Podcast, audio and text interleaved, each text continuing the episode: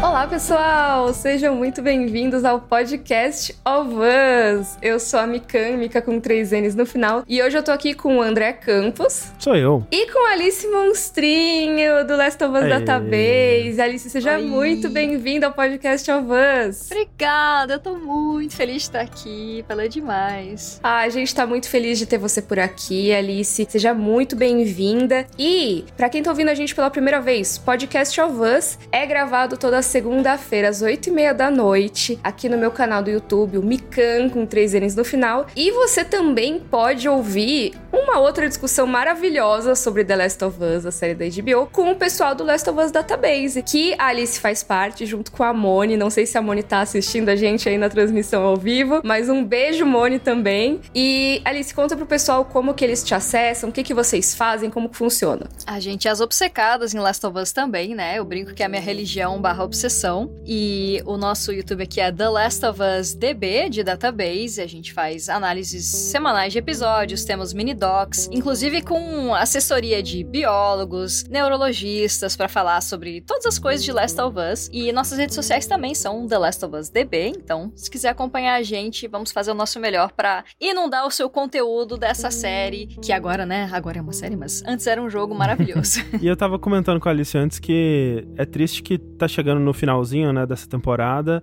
Mas, Sim. pô, foi muito legal acompanhar, assim, tanta gente criando conteúdo tão legal sobre a série, né? E tanta gente nova vindo, tanta gente se interessando. Já tô com saudade. Nossa, com certeza. E o que eu acho muito legal é que são várias abordagens diferentes, né? Você tem desde pessoas como as meninas do Database, que estão muito a fundo nos jogos, sabe? Que estão trazendo todo o lore, toda a parte de conhecer mesmo a história super a fundo. Aí a gente que tá misturando o jogo com a série bastante, né? E traz também nosso lado fã do jogo. Mas você também tem um monte de gente que tá fazendo conteúdo sem nunca ter jogado o jogo Uhum. e tem a perspectiva de quem tá acompanhando a série e o material audiovisual da série. Então eu tô achando muito legal essa cobertura que todos os canais estão fazendo. Eu acho que a comunidade brasileira tá muito de parabéns, assim. Com certeza. Total. E hoje a gente vai comentar o episódio 7 de The Last of Us. Então, assim, fica aí o aviso de que se você não viu o sétimo episódio ainda, a gente vai ter alguns spoilers desse episódio, beleza, pessoal? Eu diria que todos, né, os spoilers desse episódio. todos os spoilers desse episódio, realmente. Porque esse é um episódio que, assim, tem muita coisa que é importante nele. E Uhum. se você não gosta de saber o que vai acontecer, eu recomendo que você vá assistir antes, depois você vem aqui. Porque realmente esse é um tipo de episódio que pode dar uma estragada na sua surpresa de algumas coisas. Uhum. Ao mesmo tempo, a gente não vai trazer spoilers do que vem depois, tá bom? A gente vai falar até agora o que aconteceu e tudo mais no jogo, por exemplo. A gente vai trazer coisas do jogo, mas não vai dizer, ai, porque o jogo termina do jeito X ou Y. A gente não traz coisas do que seria depois do adaptado nesse episódio. Então, caso você esteja jogando ainda e esteja nessa parte, fica tranquilo que a gente não vai spoiler o resto do jogo pra vocês. Exato. que mais temos de aviso? Eu acho que de aviso só é isso, né? Acho que sim, né? Acho que é isso mesmo. Então, querem ir pra discussão? Bora.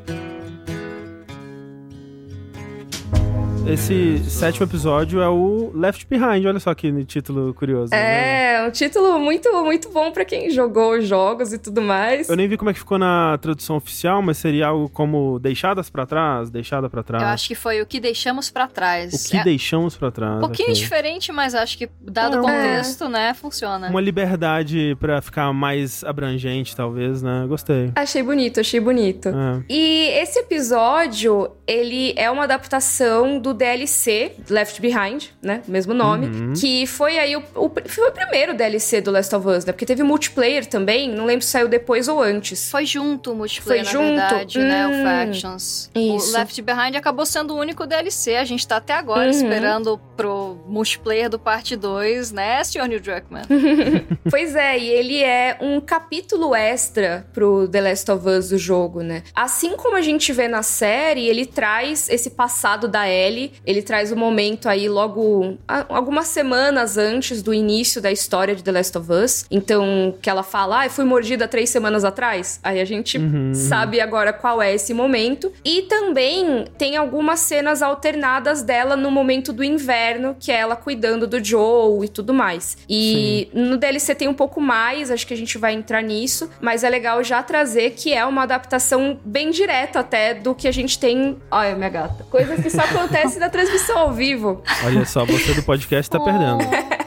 pra quem tá ouvindo o podcast, a minha gata Clio acaba de subir na mesa no meio da live e vai se jogar no teclado. Ai, meu Deus. Mas sim, Mika, queria trazer para ficar talvez mais claro para quem né, não acompanha videogames, talvez não entenda a terminologia do DLC. Ai, boa. A experiência de quem jogou The Last of Us quando ele foi lançado em 2013 era que você jogava o jogo ouvindo a Ellie falar dessa experiência do passado dela, ouvindo ela citar a Riley em alguns momentos, mas você não via essa história. O jogo inteiro acontecia sem esse momento de flashback da Ellie, né? E isso veio nesse conteúdo adicional que foi lançado, acho que no final do ano, no começo do ano seguinte, uma coisa foi assim. Foi em 2014 já. Foi? Foi. 14 de fevereiro de 2014, que é o dia de São Valentim, que para eles é o dia dos hum, namorados, né? Pode já crer, pode crer. A história envolve um pouquinho aí de paquera. É verdade. Eu tava no Omelete já na época e foi, foi uma das primeiras críticas que eu escrevi lá, do ah, Left legal. Behind. Aí, eu acho que eu entrei lá em, em julho, mas eu não lembro agora exatamente que momento que eu, que eu tava. Ah, eu entrei de 2013 pra 14, então isso mesmo, foi no comecinho uhum. de 14, que aí teve o jogo. Eu lembro que foi muito legal, assim, quando saiu e ao mesmo tempo teve um bafafá que eu não sei como tá a repercussão agora com a galera que só tá vendo a série. Eu não cheguei a ver essa repercussão, se tá muito negativo e tudo mais, mas eu lembro que na época foi muito negativo, né? Então, assim, só recapitulando, o DLC é isso: você paga aí um pouquinho a mais, baixa esse capítulo à parte. É como se fosse um episódio especial de uma série, sabe? Uhum. É o episódio de Natal, esse tipo de coisa. Que é, tem, né? Ele é considerado canônico, mas ele é a parte da história. E como ele se encaixa é, temporalmente, assim, esse flashback da Ellie, ele se encaixa justo na parte do inverno, eu achei muito legal que a série colocou nessa ordem mesmo, em vez sim, de fazer sim. um capítulo à parte, porque talvez num formato de série, fazer um formato especial, tipo um episódio especial, ficaria estranho, né? É, até rolou essa, essa questão quando foi sair o remake, né? Porque, ok, agora no remake é a primeira vez, aliás, no remaster ele já veio integrado no jogo, né? Mas ainda era o mesmo jogo e no menu você tinha opção. Mas aí quando foram fazer o remake do The Last of Us 1 do jogo, rolou essa discussão. Será que eles vão incluir o Left Behind já na linha do tempo onde ele acontece? E acabou que não. Eles continuaram colocando ele separado no, no menu, que eu acho que foi a melhor decisão. Acho que ele tem seu próprio ritmo, né? Ele funciona muito bem como uma, uma história que tem começo, meio e fim e, e você acaba ali créditos e tudo mais. Mas rolou essa discussão porque ele se encaixa muito perfeitamente num espaço da história, que você tem um salto temporal, né? E aqui foi o que eles fizeram, né? Nesse, é, é justamente nesse momento onde o Joe tá machucado e, e a Ellie precisa encontrar maneiras de ajudar ele, né? Precisa contar alguma forma de costurar aquele ferimento e ela não tem, né, o equipamento, então ela vai para um no jogo, né? Ela vai para um shopping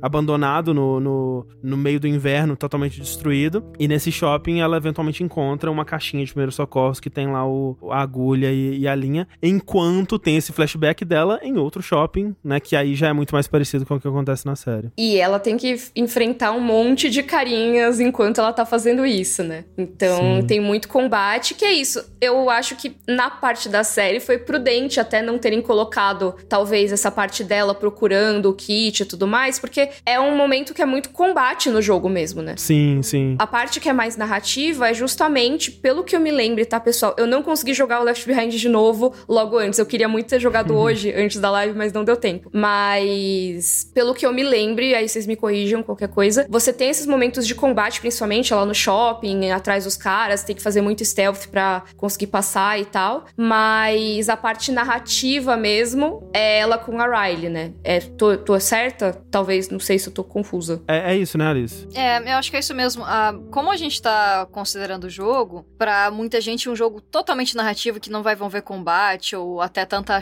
ação que você vai ter o jogador como agenciador, pode ficar meio chato, né? Mas na série eles conseguem pular essas partes e ainda assim mostrar a história. Então, uhum. ao meu ver, funcionou. Mas é engraçado pensar que, para quem jogou o Left Behind, o perrengue que a Ellie passa pelaquela caixinha de primeiro socorro. Sim, né? nossa. Ela até quando ela consegue pegar, ela até abraça a caixinha e, tipo, não, me, não vou te soltar nunca. É muito é. fofo, é. né? E, e aqui ela encontra na gaveta de cozinha, assim, tá tudo certo. Sim. Mas é justo, né? Faz mais sentido pra, pra história que eles estão contando. Não, não achei ruim essa mudança, não. Uhum. Mas, Mika e, e, Alice, o que, que vocês acharam do episódio em geral? Vocês têm uma opinião mais positiva, média? Como é que foi? Eu gostei muito desse episódio. Eu falei pra galera no episódio 5 que eu achava que melhorava muito, né? A partir do 5, uhum. né? Do 6 pra frente, a série ia só episódio incrível, assim. E eu continuo achando isso depois de ter revisto esse episódio. Eu acho que cada um pega a gente de um jeito, mas todos esses agora finais eu tenho achado muito bons. Não sei o que, que a Alice achou. O que, que você achou? Nossa, uh, eu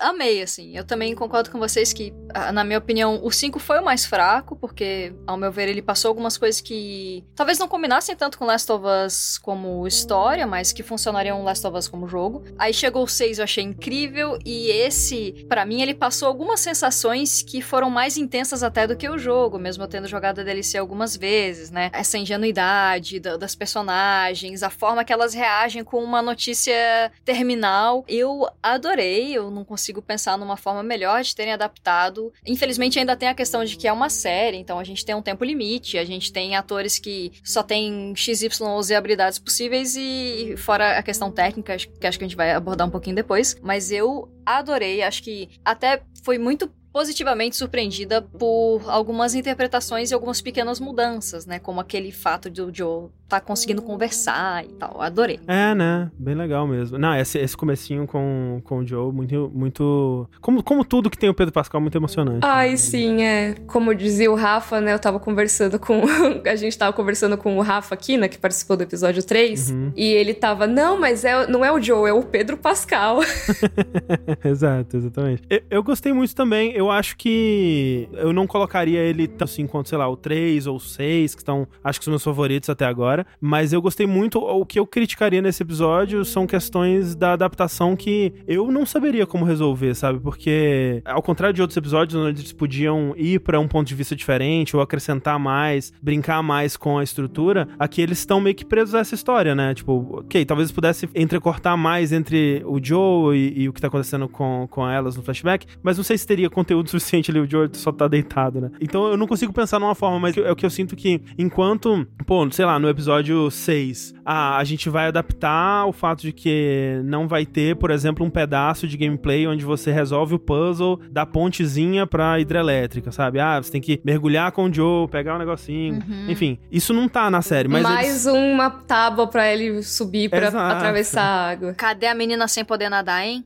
Cadê, Cadê? Naughty Dog? Cadê, É verdade. Isso não tem, mas aí eles vão lá e pegam e trocam isso pela cabana do, do, casal. Eles introduzem coisas novas, eles adaptam de um jeito surpreendente. E eu acho que tudo que eu tô mais gostando dessa série até agora é justamente quando a adaptação me surpreende, quando eles trazem um ponto de vista diferente, um, um sabor diferente ali. E eu acho que esse episódio, ele talvez tenha sido mais fiel até agora, é, se pegar como ele adaptou a parte do, do flashback do shopping e tudo mais. E eu acho que isso é muito bom bom, mas ao mesmo tempo eu fiquei sentindo falta de alguma coisa. Eu não sei, assim, eu, talvez conversando aqui com vocês eu consiga chegar numa, numa definição mais clara da minha opinião. Mas eu gostei muito. Só não é, tipo, o meu favorito, assim. Aí, eu vou fazer a advogada do diabo aqui, hein, André? Hum. Será que sentir falta de alguma coisa não é aquela coisa da gente tá com a cabeça no jogo? É possível. E aí, às vezes, quem tá assistindo a série sem conhecer nada do jogo achou muito legal e não sentiu necessariamente a falta de alguma é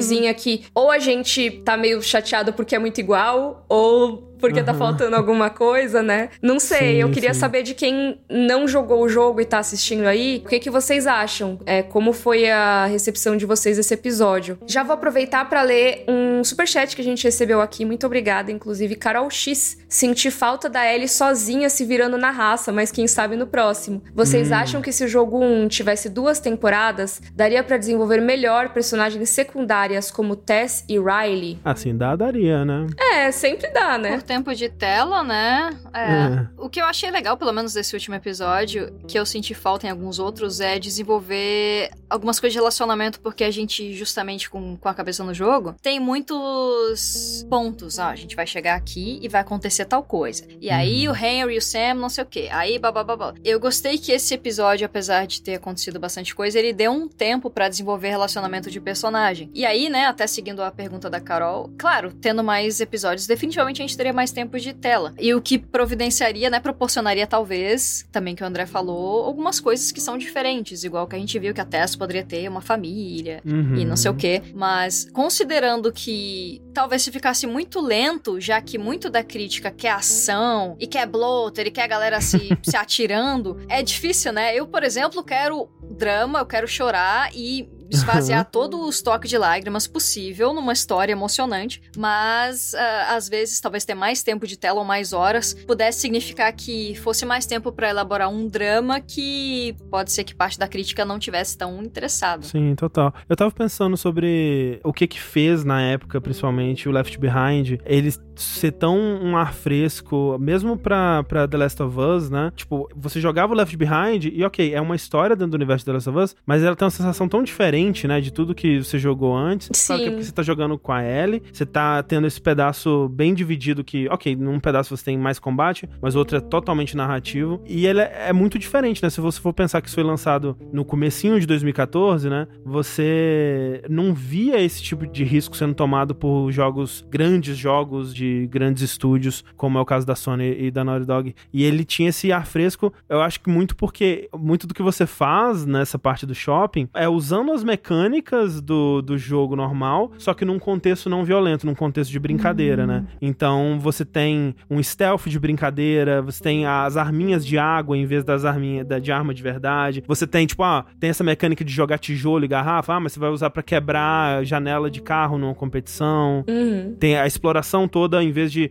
para buscar recurso para sobreviver, ah, para encontrar uma máscara engraçada, um easter egg, né, de um brinquedo e tal. Então, eu acho que eles adaptaram muito bem esses momentos momentos, mas talvez eu tinha para mim que esse episódio tinha que ter um, um sabor diferente também do, do resto. Eu não sei, é, talvez eu esteja sendo chato só. É possível também. Não, não acho que você tá sendo chato, não, André. Eu, eu entendi de onde você veio, mas é uma coisa que é muito difícil quando a gente pensa na adaptação de videogame, né? Porque isso que você é. falou é o tal do negócio dos verbos do videogame, né? Sim. Eles sim. usaram verbos diferentes para as mesmas mecânicas, a mesma engine, tudo mais, pro mesmo funcionamento do jogo. Só que olha só que legal, isso, em vez de você sair matando pessoas, você você pode jogar aqui um tijolinho para quebrar o carro. Você pode é, procurar o um negócio, você pode brincar, você pode viver um momento que não seja terrível, né? E uhum. eu acho que é o tipo de coisa que é meio intrínseca ao jogo, né? Assim, é. não que não dê pra dar essa sensação de outra forma, né? Mas do jeito que eles fizeram é uma coisa muito do jogo. Fico pensando como que seria legal de fazer, assim. Que nem eu disse, eu não sei como, como uhum. né? O que que daria para fazer para melhorar esse episódio, porque ele é muito bom. Sim. Mas é aquilo, fica na minha cabeça fica falta, é, alguma coisinha ali que talvez faltou, não sei. Não sei, não consigo apontar. É, mas, mas eu entendo total. Eu entendo sobre opinião sobre isso, porque realmente hum. faz sentido. Você tem alguma ideia, Alice, o que, que a gente podia fazer para trazer esses verbos? Não precisa responder, assim, é só porque eu não sei, cara. É difícil mesmo, né? Eu acho que até assim, você joga no, no jogo de Last of Us, pra não dar muitos spoilers, numa parte muito pequena com a Ellie, né? Então você tá acostumado a jogar como o Joe, que é um homem grande e forte, apesar de ser uma pessoa já um pouco mais velha. E a Ellie, você tem uma fragilidade toda. Eu acho que talvez alguma forma de mostrar essa fragilidade dela num episódio Hum. A Ellie do, dos jogos e a Ellie do seriado, assim como o Joe e qualquer outro personagem, eles vão ser o seu próprio, sei lá, metaverso da, da Ellie. Uhum. A Ellie do seriado me dá a impressão que ela é muito mais crua, muito mais visceral, uhum. o jeito que ela fala, que ela se mexe, mas talvez alguma forma de mostrar que ela tem aquelas habilidades de sobrevivência, mas ainda de uma forma que uma criança de 14 anos tem, né? Então, pode ser que, sei lá, na pistola de água ali na, que é uma cena sensacional do jogo, mas que eu também não sei bem como conseguiria reproduzir, talvez mostrando uma fragilidade de que tipo, pô, beleza, é água, elas estão de boa com água, mas uma vez que você torna aquilo uma ameaça de você precisar usar uma arma de fogo jogo para se proteger, como a gente vê acontecendo, né? Tanto no, na série uhum. quanto no jogo. Pensar em maneiras diferentes, mas eu acho difícil. O fato da gente não ter essa agência como jogador torna tudo mais complicado. Como que eu vou mostrar uma ingenuidade, uma inocência e uma fragilidade de uma criança se eu tô só assistindo e não se eu tô jogando? Que eu tô acostumada a, tipo, aperto o quadrado três vezes, eu dou três porradas no infectado, o bicho tá morto, se ferrou. E aí, se eu Sim. sou uma criança, eu dou dois tapas e levo um e morri. Eu, inclusive, eu tô exatamente nesse momento rejogando o Last of Us e eu não joguei o Left Behind agora, eu acabei pulando a parte do Left Behind e seguindo o uhum. Last of Us para fazer a parte do inverno, né? Tipo, e aí nada, nenhuma informação do que é o inverno, mas tipo, o Left Behind pega um pedacinho que você joga com a Ellie. Nesse momento eu estava jogando com a Ellie também. E é isso, eu tô acostumada a pegar todo mundo no soco porque eu quero economizar munição. Uhum. E aí chega com a Ellie e simplesmente não dá. E eu sou muito ruim em furtividade. Então é maravilhoso. Eu sou igual. Ela toma cada tapaço, né? Assim, Sim. Eu sou igual. E ela tem pouquíssima vida. É assim, é. É, é outro tipo de jogo, né? Outro tipo de jogo. Total, total. Mas ó, a gente tava falando mais geral, assim, de como que é o DLC e como que a série trouxe. Mas também tem uma outra mídia que fala de Ellie e Riley, que inclusive é, é um quadrinho que está aqui na minha casa seu, André, que eu preciso te devolver. É verdade. Que eu acho que eu te emprestei em 2016, uma coisa assim. Sim. Mas assim, tá tudo bem, porque você me emprestou um de volta que tá comigo também até hoje. É isso, então nós dois estamos dando calote de empréstimo de quadrinhos. É Refém, né, nesse caso. É, sim. É, tá emprestado aí como garantia do outro, né? É isso. Mas essa HQ se chama American Dreams, né? Sonhos Americanos. E mostra como as duas conheceram. Mostra essa parte meio da escola, né? Que a gente viu aí também delas convivendo, né, André? É, então, até queria ver qual que é a visão que a Alice tem sobre isso, porque a American Dreams, ela não me parece 100% canônica, né? Porque tem algumas coisas que parece que estão acontecendo pela primeira vez no Left Behind, mas que acontecem muito parecido também no American Dreams, né? Então você fica tipo, qual, qual versão é a verdadeira aqui, né? Mas é um pouco disso, né? são vários desses eventos delas se conhecendo, elas visitam esse shopping, tem eventos no American Dreams que são referenciados no jogo, que quando a Ellie vai dizer por que, que ela sabe andar de cavalo, né? Ela fala, ah, foi o Winston que me ensinou e tudo mais. Você acha que ele é canônico, 100% canônico, Alice? Me dava a impressão que o quadrinho, com relação ao jogo, era canônico, hum. porque a, até onde eu lembro, e faz bastante tempo que eu li também, eu tenho ele por aí em algum lugar escondido, uhum, uhum. comido, sei lá, pelo meu cachorro, me parecia canônico. Será que você não me emprestou também e eu sumi com ele? Pode ser, vai que... O que que eu tenho teu de refém aqui pra gente trocar? Mas uh, eu acho que, apesar de ele ser muito coerente com as informações do jogo, né, mostrar ele, mostrar como que ela pega o Walkman, mostrar é. o, a, a, égua do Winston, né, que é a princesa, uhum. o quadrinho tem uma coisa que é bem diferente do jogo, que no quadrinho é quando elas encontram a Marlene e os vagalumes. Elas ajudam Sim. uma. Aí, spoilers do quadrinho, desculpa, gente, já comecei dando spoilers do quadrinho, tá? Estaria nessa. Não, mas tudo bem, porque já, a gente já sabe que essa parte é bem diferente na série. Isso, é. e porque é uma coisa anterior ao que foi mostrado na série, tá tudo bem. É, é. Exato, mas no quadrinho tem até uma emboscada em que elas ajudam os vagalumes. E, e aí a Marlene tem esse primeiro contato com, com as duas, tanto com a Ellie quanto a Riley. Já na série, tem um certo momento que a Riley fala: Nossa, nossa, eu, eu falei com a Marlene para você vir com a gente. Ela fala que é a Marlene. É, então. Então, muda algumas coisas da cano canonicidade, se é que só uma palavra agora é, né? O quadrinho com a série e o quadrinho com o jogo. É, na uhum. série a gente vê que o primeiro contato da Ellie com a Marlene é justamente naquela cena do primeiro episódio, né? Que. Quer dizer, né?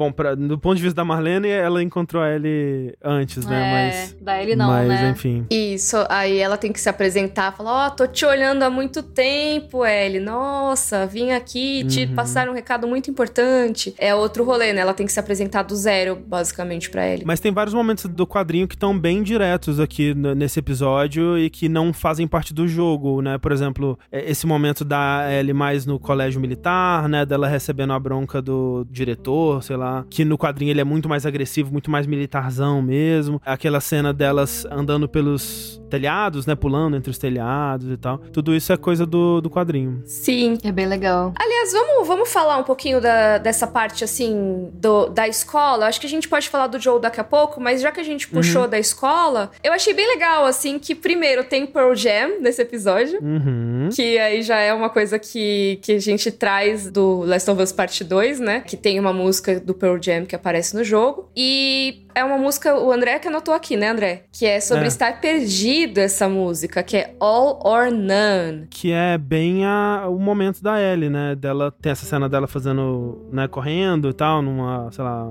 educação física, alguma coisa do tipo. E ela tá nesse momento meio que sem propósito, né? Ela não tem ninguém com quem ela se importa, ela não sabe muito bem o que, que o futuro dela aguarda para ela se ela continuar naquele caminho ali. Ela tá meio que sem motivação, né? Porque vai descobrir que a única pessoa com quem ela se importava naquele ambiente todo abandonou ela, né? É, nesse momento, a Riley, e assim, eu acho que ficou bem explicado no episódio, mas só para quem não tiver entendido, a Riley estudava lá com ela, era colega de quarto dela e simplesmente vazou. Ninguém sabia para onde ela tinha ido. E a Ellie mesma tava, cara, talvez tenha morrido, talvez ela tenha, é. sei lá. E, semanas, né? é, né? Tipo, três semanas. Por aí. Né? E até mesmo as outras meninas da escola, que a Riley protegia a Ellie porque ela é um pouco mais velha, essas meninas também começaram a fazer bullying com a Ellie, porque, ó, sua amiguinha não tá mais aqui para te proteger, né? A valentona. Só que a Ellie uhum. também é meio valentona, né? É, tem essa, essa Bethany, né? Que arranca o fone da, da, da Ellie ali. E a Ellie cai pra cima, né? Toma 15 pontos, eu acho que eles falam. Que Toma é, 15 pontos. A Bethany vai pro hospital e a Ellie fica só com um olho roxo, assim. Então, não mexe com a menina só porque ela é pequena, não. E ela não é a primeira briga que ela se envolve, porque ela já tinha cagado a sobrancelha dela, né? No 7-Eleven, é, então, né? É. É, então, né? Tipo, porque isso da sobrancelha era um, vamos dizer, um mistério, mas assim, era era algo que não tinha sido abordado ainda, essa cicatriz que ela tem na sobrancelha, como que ela conseguiu. E aqui eles não explicam, né? Mas eles falam desse. Como é que é, Alice? O 7-Eleven Incident, né? É, é, é, legal porque a gente sabe que ela é briguenta, porque quando ela chega no, no diretor Kong lá, ela fala: Ah, cara, a Sam larga na solitária, como se fosse uma coisa rotineira. ela tá tipo, ah, dane-se. Mas. Sim quando ela reencontra com a Riley, ela ainda fala: pô, a gente vai sair de noite. Eu não quero que aconteça que nem o 7-Eleven. E realmente, a gente não tem isso mencionado nem no jogo, nem na DLC e nem no quadrinho. Como que a Ellie conseguiu aquela cicatriz? A gente sabe que pelo menos segundo o quadrinho, quando ela tá naquele início do American Dreams, ela já tem a cicatriz. É verdade. E é legal pensar que, olha, a gente não sabe exatamente qual é que é, mas o 7-Eleven, que é uma rede de, de conveniência, né? Um posto de conveniência uhum. uhum. estadunidense, talvez norte-americano de modo geral, rolou alguma treta que ela tava com a Riley, porque a Riley sabe o que, que aconteceu, que ela perdeu metade da sobrancelha e ela ainda faz a piada, ah, eu quero... não quero fazer uma besteira porque eu quero manter o outro lado da minha sobrancelha. eu acho muito bom. Isso, inclusive, é uma técnica narrativa narrativa, né? Que é sempre você fazer referência a alguma coisa e nunca contar essa história, porque aí fica mais incrível ainda. Você nunca vai Sim. descobrir exatamente o que é essa história, mas você vai ficar, nossa, o que será que foi, né? É uma coisa que, por exemplo, Game of Thrones usou com aquela piada que o Tyrion nunca termina, que ele fala: "Ah, teve a vez que eu entrei num bordel com um favo de mel, não sei o quê". É,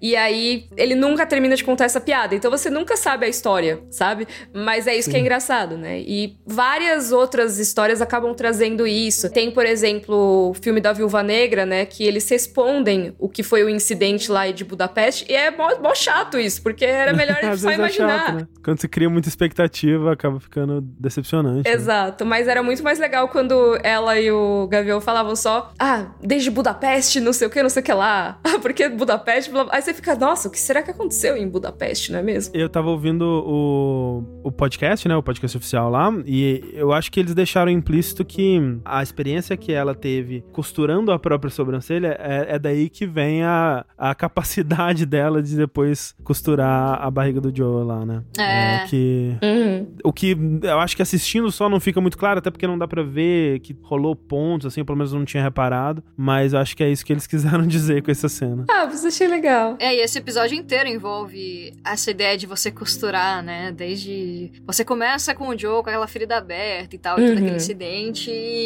fala dessa parada da sobrancelha e no final ela lá costurando ele. Então é, é tudo, verdade, né? Tudo uhum. envolve a ideia de tipo, olha, eu já fiz isso antes, vamos ver se vai dar certo. Tomara. Bora. Uhum. o pessoal do, do YouTube tá citando Han Solo como um exemplo de. Nossa, às vezes é melhor você não saber toda a história. É muito mais legal você imaginar. você não precisa saber a origem do nome dele, ou então como ele fez X parsecs lá. Você só precisa. Uhum. Pô, Han Solo, mó legal. É uma figura mítica. Não precisa um filme todo pra explicar às vezes. Exato, exato. Menos é mais, né? Sim. Eu achei interessante essa cena dela com o Capitão Kong, né? Que é o talvez um, um militar que cuida ali da, da escola militar onde a, onde a Ellie tá. Que, né, eu acho que a, a visão que a maioria da gente eh, tendo interações com a Fedra no jogo e até com a Fedra em alguns momentos aqui, a gente esperaria talvez esse militarzão mais tradicional, gritão, né? Muito ríspido e tal. E a gente viu um lado mais acolhedor da Fedra, né? Que é assim, não é a primeira vez que a gente vê, né? Tem aquela, aquela cena no comecinho do. Aliás, na metade, sei lá, do, do primeiro episódio, quando a,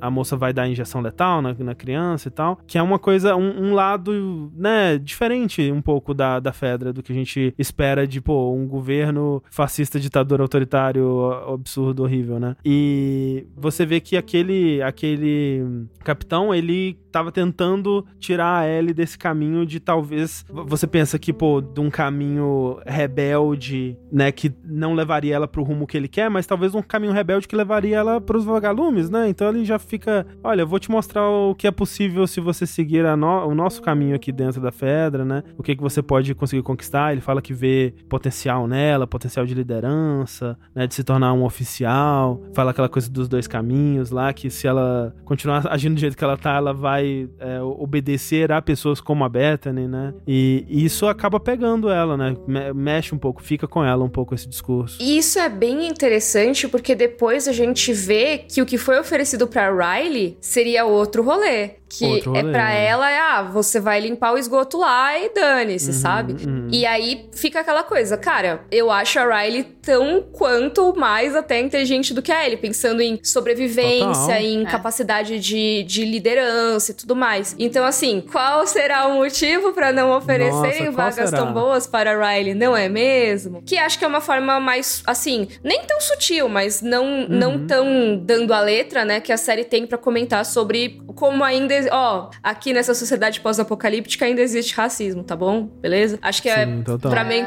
é pra meio entendedor uma boa palavra basta. Isso aborda um tiquinho de uma forma também mais subjetiva no episódio 3, que é quando o Joel mostra pra ela uma vala ali, aquele monte de corpos que a gente só vê uhum.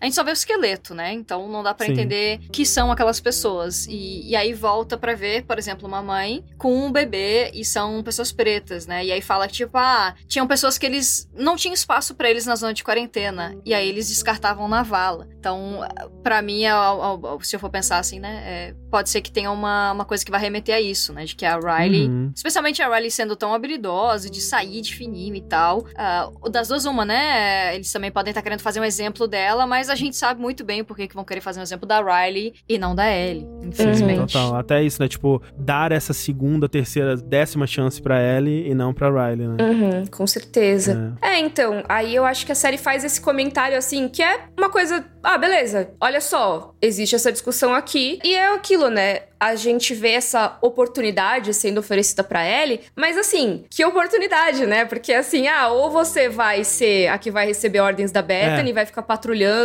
os infectados, vai ficar no esgoto, vai ficar não sei o quê, ou você vai ser uma oficial como eu ou como os outros caras junto comigo e você que vai dar as ordens. Mas não existe nada assim, ah, será que ela não pode ser outra coisa, não ser tipo uhum. um cara da Fedra, né? E sim, ela está numa escola militar, obviamente, não tô falando, ai, é, tinha que inventar uma outra profissão para ela ali naquele contexto. Mas a grande coisa é, é só aquele contexto que ela tem. Tipo, não é Sim. naquele momento ali na zona de quarentena, ela tem que ir para essa escola. E assim, é a única opção dada. E mesmo o cara que é tecnicamente benevolente com ela, também é distópico, sabe? Não, não tem grande não, opção de futuro é. e felicidade ali. É, a sugestão dele é beleza, você não tem nenhuma aspiração, porque você vai estar tá aqui na Fedra. E dessa aspiração, o plano bom é você ser a pessoa que vai oprimir quem tá embaixo. Senão, é. você vai estar tá como é um dos dois, né? oprimido e ferrado lá limpando esgoto de alguém. Sim, e que me lembra o jeito que a Ellie reagiu quando ela e o Joe estavam passando pela faculdade no episódio passado, né? Que ele fala, ah, aqui é o lugar onde as pessoas iam descobrir o que elas iam querer fazer com a vida, né? E ela, nossa, né? Tipo, com,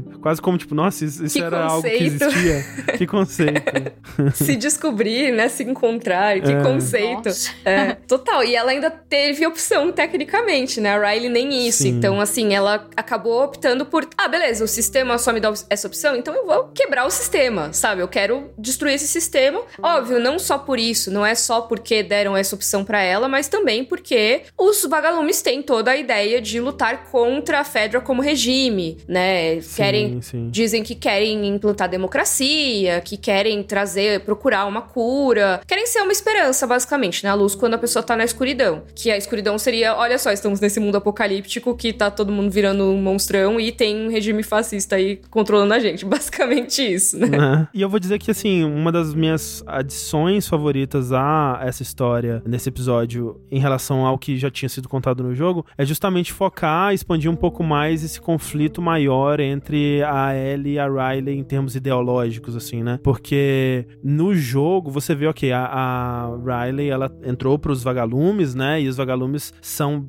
para quem tá dentro da Fedra, para quem tá no sistema educacional da Fedra, sendo educado, levado, guiado pelo mundo para essas pessoas, veem como terroristas. Esses estão querendo destruir o que a gente tem aqui. A gente, nas palavras do, do capitão, somos a única coisa que mantém esse lugar unido, né, de pé. E esse pessoal tá vindo para destruir o que a gente tem aqui e acabar com a família tradicional do QZ de Boston, basicamente. E no jogo você não vê um, um contraponto a isso na Ellie, né? Porque a Ellie, ela sempre foi contra a autoridade, ela não tem um. Ela não tá, ela não tá do lado da Fedra, necessariamente, né? Ela só ainda não decidiu, ah, será que os vagalumes são bons mesmo? Será que. O que, que a Fedra tá fazendo? Ela meio que tá ainda entendendo como essas coisas funcionam, né? E aqui não, eles colocam, principalmente nessa cena, o capitão quase convencendo ela, né? Tanto que quando ela vai argumentar com a Riley depois, ela repete o que ele disse, né? Ela fala, ah, a mas. mesma frase, né? Igualzinha. É, a Fedra é o que tá mantendo esse lugar unido, né? Então dá essa contraposição, assim, que você sabe que não é que a, a Ellie realmente acredita na Fedra e acha que, pô, é isso, né? Esse é o caminho. É mais porque ela queria que a Riley não fosse embora. Mas ainda assim, né? Essa argumentação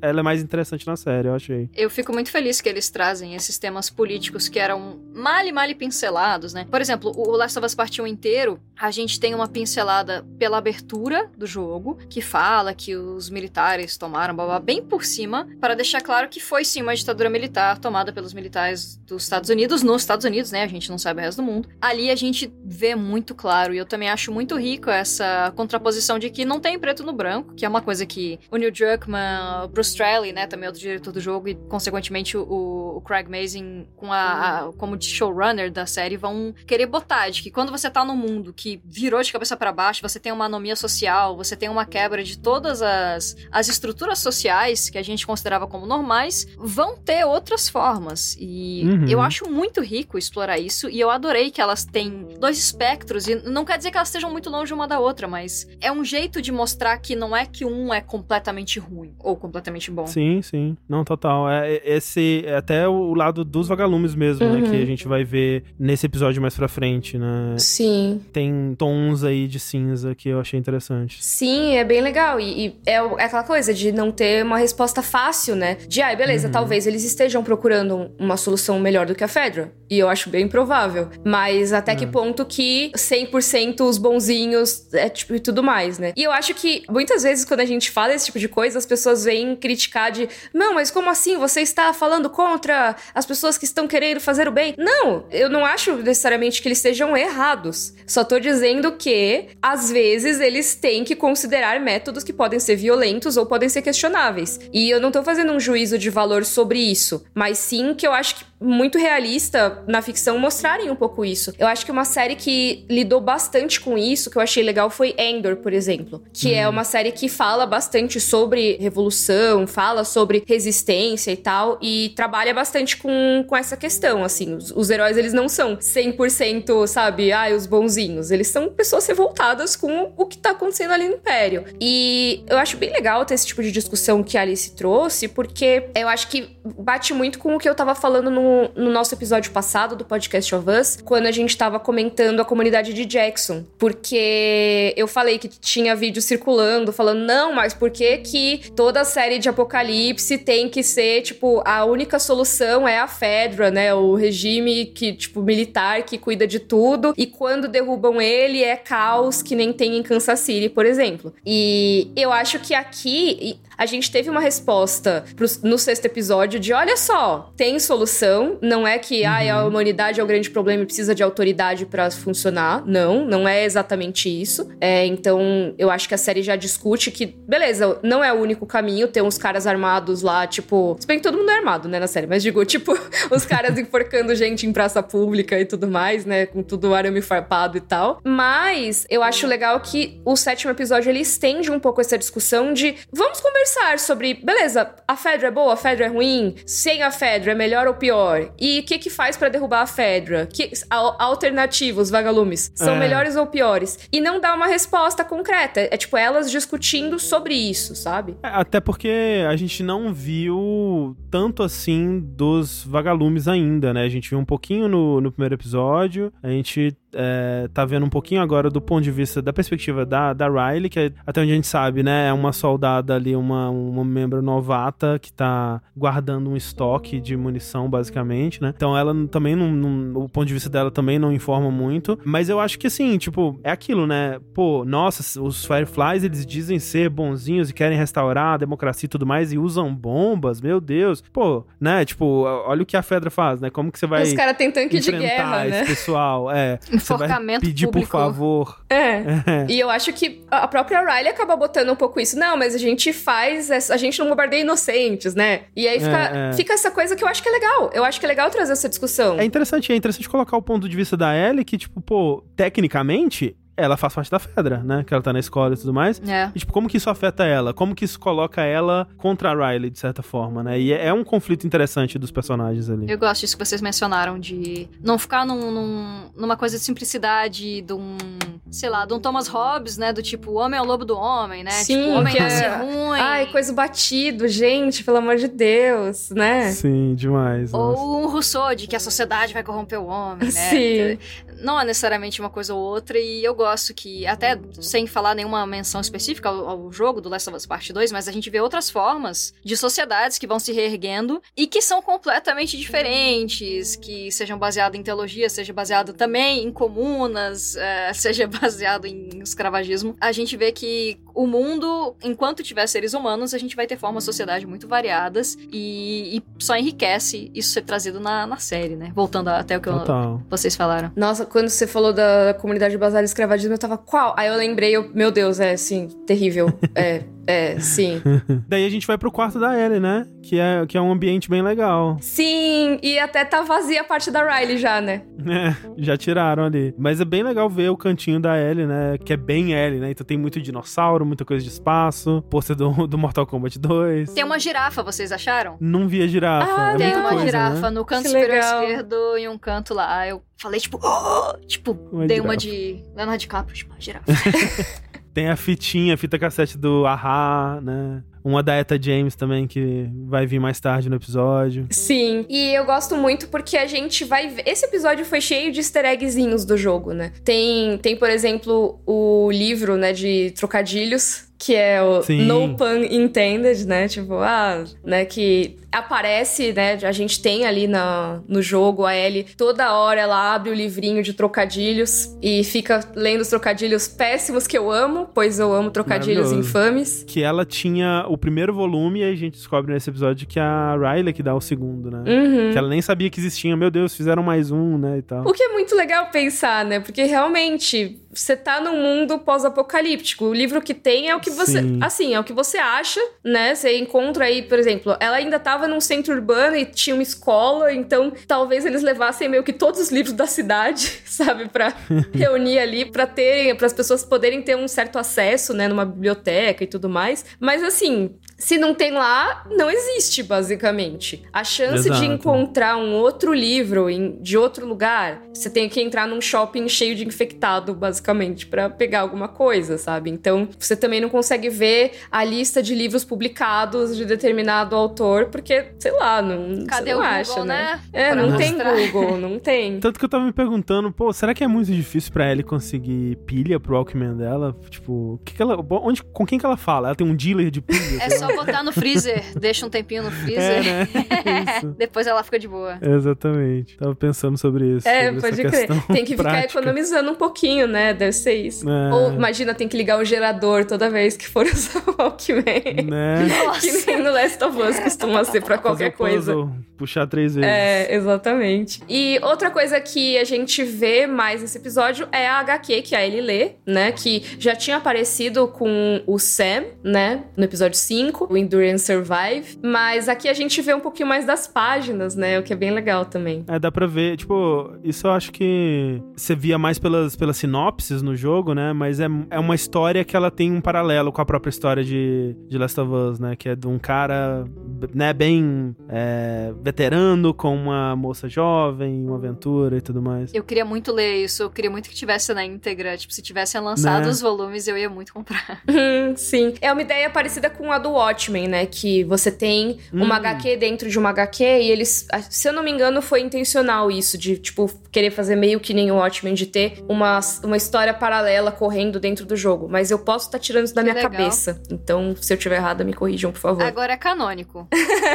Quem estiver assistindo aqui Mas eu agora acho de que é verdade. isso mesmo. É. Mas ó, aqui a gente tem a introdução oficial, real oficial aí da, da Riley, né? Que aqui na série, interpretada pela Storm Rage. O que, que vocês acharam dessa versão da Riley? Eu Perfeição. gostei, achei maravilhosa. Eu gostei muito e eu acho que ela tem, ela tem um olhar meio triste, assim, de que já vai se despedir já já. É, então. Eu achei isso também. Ela tem o tempo todo, ela, ela tá. Mesmo quando ela tá sorrindo, né? Ela já sabe que aquele dia, na verdade, não é um dia feliz, né? É uma despedida. Uhum. né? Então, eu achei, achei bem legal. Ela preparou todo o esquema do shopping pra dar a má notícia de que ela tava indo embora pra Atlanta, né? Ai, Uhum. sim. Nossa, eu achei a Storm Reid maravilhosa. é, eu não conhecia o trabalho dela ainda. E eles falaram isso antes da série sair, né? Eu, eu ainda fiquei, ah, o cara tá falando demais. Ele falou, não, com atores de verdade você vai sentir emoções diferentes. E eu, ah, vou nada. Aí chega e eu, puta merda, senti mesmo. Quem ela diria? é boa mesmo.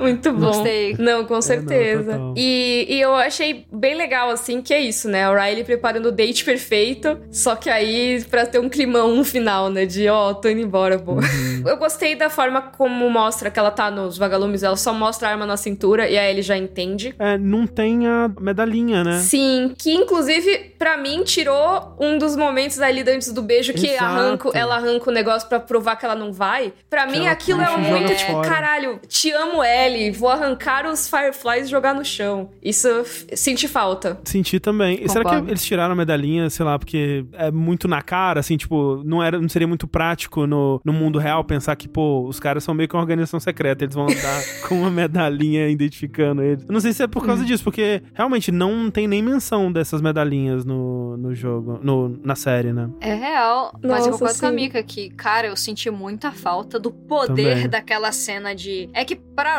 Riley, naquele momento recente, era tipo a- o objetivo dela, né? Não vou dizer o sonho necessariamente, mas era o objetivo dela. E ela Uhum. se estirpe daquilo, eu senti falta também, assim. E fora a possibilidade do Merchan, que essa galera É. está perdendo, hein? De vender os Total. negocinhos, né? É. Agora eles vão vender uma arma pra você botar na cintura, né? Socorro! Sonhos americanos aí, ó. E outra coisa, né, é que depois essa medalhinha da Riley fica com a Ellie, né? Hum, sim. E é, é outra coisa que aqui eles não puderam fazer também, porque Uhum. não tem medalhinha. É, e aí acho que só pra contextualizar pra quem não jogou o jogo, os Fireflies, eles, os vagalumes, né, eles usam essas dog tags, que é aquela coisa de exército mesmo, sabe? Tem o colarzinho com dois negocinhos e tem o seu nome. E todos os vagalumes, tecnicamente, têm esse negocinho, e você, inclusive, fica caçando pelo jogo, espalhados como itens colecionáveis, várias dog tags de vagalumes que provavelmente morreram, ou, sei lá, estão desaparecidos e tal. E você vai catando, catando, catando. Então, quando a Riley mostra que ela tá com aquilo, é, ó, beleza, ela é- oficialmente, né, está nos vagalumes. E bem naquele momento, quando elas se beijam e tudo mais, que a Ellie fala, não vai. Aí a Riley só arranca o negócio. É, ela não diz nada, né? É, ela só arranca ela nem fala. pra Ellie, assim. É, É tipo, é muito simbólico, eu acho muito É. bonita essa cena. é muito forte. Agora, pensando, talvez seja a coisa que eu mais senti falta na adaptação. que eu sei, é, é bobo, mas é que tinha um impacto muito da hora aquilo, sabe? De. Uhum, uhum. Que é isso, não dá pra ela, tipo, tirar a arma da cintura e jogar no chão, né? Então tem que ter uma fala. Mas assim, não é que, ai meu Deus, fez uma baita falta. É que eu acho que, comparando né, essa cutscene eu acho que foi mais legal, assim, no jogo. Concordo. Concordo, concordo. Aí, vamos lá, o date, né? Primeiro a Riley não quer contar nada. Ó, chega aí, Ellie, vou te contar tudo. Vou te contar como entrei nos Fireflies. Mas, assim, vai parecer estranho, você vai dizer que não. Mas você vai dizer que sim. Vem comigo por algumas horas para ter a melhor noite da sua vida. e aí a Ellie diz que não, mas aí diz que sim e vai com ela. Como sim, planejado. Como planejado. Igual ela faz com o Joel, né? Eu gosto que a Ellie aprendeu esse é. método de, de como dar aquela volta lá e tal com o Joel, com a Riley dando a volta nela. Não, e você vê muito da, da relação da Ellie com a Riley. Obviamente não é relação paternal, né? Ou maternal, no caso. Mas ela admira muito a Riley, né? Ela vê a Riley como um... Um crush. Não, é, um crush. Também, mas não só isso. Alguém com quem ela quer se parecer, né? E, e as virtudes da Riley, as coisas que a Riley faz, ela quer emular e ela quer fazer. Então, por exemplo, quando elas estão no caminho pro shopping, ela conta com muito orgulho, né? Sobre como ela bateu na Bethany e como ela tá conseguindo se defender e tudo mais. E aí a Riley que vem, tipo, não, mas né, não fica brigando com todo mundo. E, tipo, você falando isso, né? Pra ela, ela tá tipo, olha, olha, você, que eu tô fazendo que nem você. Me dá uma aprovação aqui. 15 pontos, ela fala toda orgulhosa. elas ainda falam da, da outra mulher, da outra menina lá, a Beth, eu acho. Agora não lembro o nome, né? É a Bethany, isso. Nossa, total. É a Bethany, né? Que ficou toda ferrada lá com muitos pontos na cara. Aí eles falam de, de alguém que é a, a Carol, né? Que é a. Carol, isso. Que a Riley mandou pro hospital também, né? E tudo mais. Caramba. Isso aí é o, a duplinha do apavoro, né? Meu Deus. Nossa, Socorro. Demais. Quem nunca? não, pera. e aí, nesse caminho, elas estão tomando cuidado para não serem pegas pela Fedra, porque é importante ressaltar, né? Tem um toque de recolher na zona de quarentena. Isso já tinha rolado no primeiro episódio, eles já tinham falado sobre isso, agora de novo, né? A gente vê que dependendo do horário, você tá na rua, os caras metem bala, Sim. né? Elas não podem ser vistas, ainda mais porque a outra tá com arma, acabou de ser, virar vagalume, também não. Nossa, é. ia dar muito ruim. Ia é. dar super Imagina ruim. Imagina se tivesse o dog tag, hein?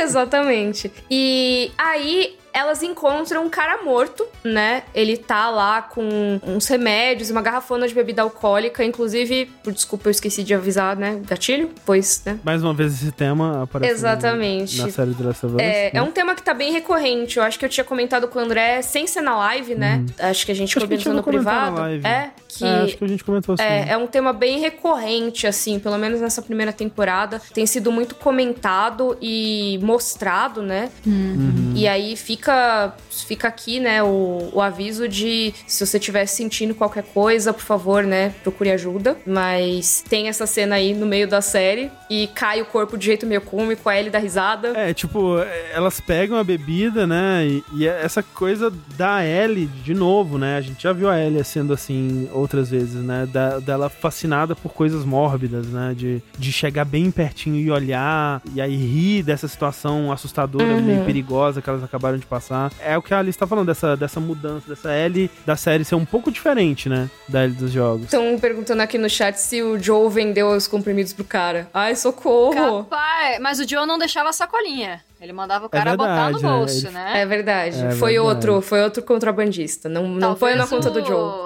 O que, o que levou lá uma, uma bolachada lá do, do Joe. É, né? talvez, talvez. Mas é legal, eu gosto dessa cena pelo fato de que, primeiro, a gente vê o cara com a, a situação de, de, né, a pessoa resolver tirar a sua vida, que infelizmente é muito comum no Last of Us, eu acho que tem muito a ver com essa parada de anomia social, né? Principalmente personagens são mais velhos, como é o caso desse cidadão que a gente não sabe bem quem é. Ele tem mais de 20 anos, então ele já uhum. deve ter vivido o que, que aconteceu pré-surto. Tem essa anomia social de que você tá acostumado às coisas de um jeito jeito e vão de outro. Mas a Ellie e a Riley, elas têm uma, uma reação diferente a esse corpo, porque a Ellie tem essa ingenuidade mórbida, porque para ela ela nunca teve ninguém que ela se importou. Então, ela nunca viu alguém morto que foi importante para ela. Já a Riley, a hum. gente a gente descobre pela cena seguinte que ela viu já cadáveres de é pessoas verdade. que eram importantes. Então, para ela é engraçado, é tipo, meu Deus, o cara caiu, caramba, nossa, credo. E a Riley, acho que ela já consegue se transpor naquela cena e entender melhor o que que é uma perda, que a, a, a Ellie não sabia, né, até Total. aquele momento. Tanto que tem esse momento, né, que é bem interessante que a a, a Ellie pergunta: ah, você já viu? É o primeiro cadáver que você vê? Você já viu outro cadáver? Mas perguntando de um jeito quase que tipo: olha que da hora, né? Mais um cadáver. Esse é o seu primeiro, que legal, né? E aí a, a Riley fala: não, pô, meu pai e minha mãe, né? E aí ela, tipo, ah, é. Né? Pode E aí que ela crer, lembra né? que pode ter outros Puh. sentimentos atrelados a, a ver um cadáver, sei lá. Sim. Quase assim, sabe? É, porque a Ellie, ela é órfã, né? Assim, ela não, não É. viu as pessoas próximas, né? No episódio anterior, ela fala pro Joe, né? Ah, eu já perdi gente também. Mas nesse momento, ela não tinha perdido ainda. É Ela verdade, nasceu sem ninguém, né? E a única pessoa que ela tem é a Riley nesse momento. Uhum. E assim, eu acho que tem uma coisa bem assim que nem conta comigo, sabe? Que é os caras eles querem ir fazer uma jornada pra ver Nossa. um corpo, sabe? Então eu acho que Sim. a Ellie ela parte não de um sadismo nem nada, mas dessa curiosidade de criança, adolescente, de caramba, vou ver um negócio muito doido aqui, né? Não acho que seja maldade nem nada, é só assim, uma Não, curiosidade que é isso, né? Quando a Riley fala, que nem a Alice comentou, toma um outro um outro tom, né? Sim. É até engraçado que antes, quando elas chegam, tipo, a Ellie, ah, era, era isso que você queria me mostrar, né? Tipo, esse era o date. Uhum. E- o cara não tava lá quando a Riley foi checar, É, né? Porque ela sim. foi antes É. pra preparar todo o date e o cara não tava lá Uhum. antes. Mas elas acabam roubando, né, a cachaça do cara, que é, é um whisky, eu acho, né? É um uísque caro, né? Pelo que ela fala, que ele deve ter gasto as rações todas pra garantir um uísque numa garrafinha bonitinha de vidro e tal. É, porque é bebida oficial, né? Não é aquelas improvisadas, né? É um moonshine que eles falam, que é tipo uma bebida caseira, né? Tipo, é, é algo de antes da, do surto, né? Não tá batizado. Hum, E elas vão lá tomando, né? Tipo. Inclusive uns golão, né? Nossa, impressionante. Real, se for uísque, cara, é, essas meninas da Fedra, parabéns. Socorro, né? Mas é legal porque no 6 a gente vê a Ellie pedindo a, a cachaça do Joe, né? E ela bebe e fala, ah, ainda continua nojento. Que pro Joe ela não quer, ela não quer impressionar, né? Tipo, não da mesma forma, pelo menos, né? Então, pra Riley, ela quer parecer muito mais adulta, né? Ela quer, ela quer, não, isso aqui não, não me afeta. Aí ela bebe e faz aquela poker face dela, assim. Mu- muito bom, né? Que ela fala. É, quer pagar de E- adulta, né? E- mas aqui provavelmente a gente vê que talvez seja a primeira vez que a Ellie bebeu, né? E é daqui que ela tá referenciando quando ela bebe a bebida do Joe lá. É, e, cara, agora eu fiquei pensando, porque eu vi um comentário no YouTube falando, ah, é loot, né? Pegou loot, dá pra fazer um molotov, né? Com esse, esse Nossa, whisky que elas sim. pegaram. Que pra quem não acompanhou o jogo, você pode criar itens a partir de alguns ingredientes que você encontra pelo, pelas pessoas que você enfrenta, ou- ou até jogados ali pelos cantos e tal. E um dos ingredientes que mais aparecem, que são mais importantes, é o álcool. Porque você precisa juntar álcool e um paninho pra fazer ou um kit médico ou um molotov. Uhum. Então fica aí, né? Decisões estratégicas. Sim, é muito bom, né? Que vira, viram coisas bem diferentes, né? A opção 3, que era bebê, não tem no jogo. Não tem, exatamente. verdade, é não verdade. tem. É, no jogo você pode, decidir, você pode escolher se você vai beber essa cachaça ou não, né? Só no Red Dead. E eu sempre não bebia, porque criança não pode beber cachaça, tá bom? É isso mesmo, é underage drinking aí, ó. É. O, o re- Ah, errado, Last coisa of Us. feia. É. Ai, ai, Tô falando o molotov mais caro da história. Clarice colocou aqui no chat. Exatamente. Aí depois elas vão vão conversar sobre como a Riley entrou pros vagalumes e ela basicamente foi abordada no meio da rua pela Marlene, assim. É, ou, ou, você está insatisfeita com o sistema? Quer encontrar a solução? Tem uma palavra dos vagalumes. Basicamente isso, né? Que ela tava se esgueirando pela rua Sim. e a Marlene, ah, você é muito boa, hein? Quer entrar? É tipo o cara no episódio 1, né? É, é, Chega- nossa, pior que é aquilo mesmo. né? Chega né, pro? Joe, você tá perdido? O Joe fala, cara, se você mandar eu seguir a luz, eu vou quebrar tua fuça. não, desculpa, senhor, não, não tá aqui quem falou. É, foi, foi tipo isso, funcionou. exatamente. É. Com pessoas de 14 anos. Eles devem ter um seminário de como abordar as pessoas na rua pra Caraca! Não, assim, tá é, ligado? exato, é marketing multinível dos vagalumes, pô. Eu tenho uma oportunidade pra você. Se você chamar um vagalume, você vai ganhar o dobro de rações. É isso, exatamente.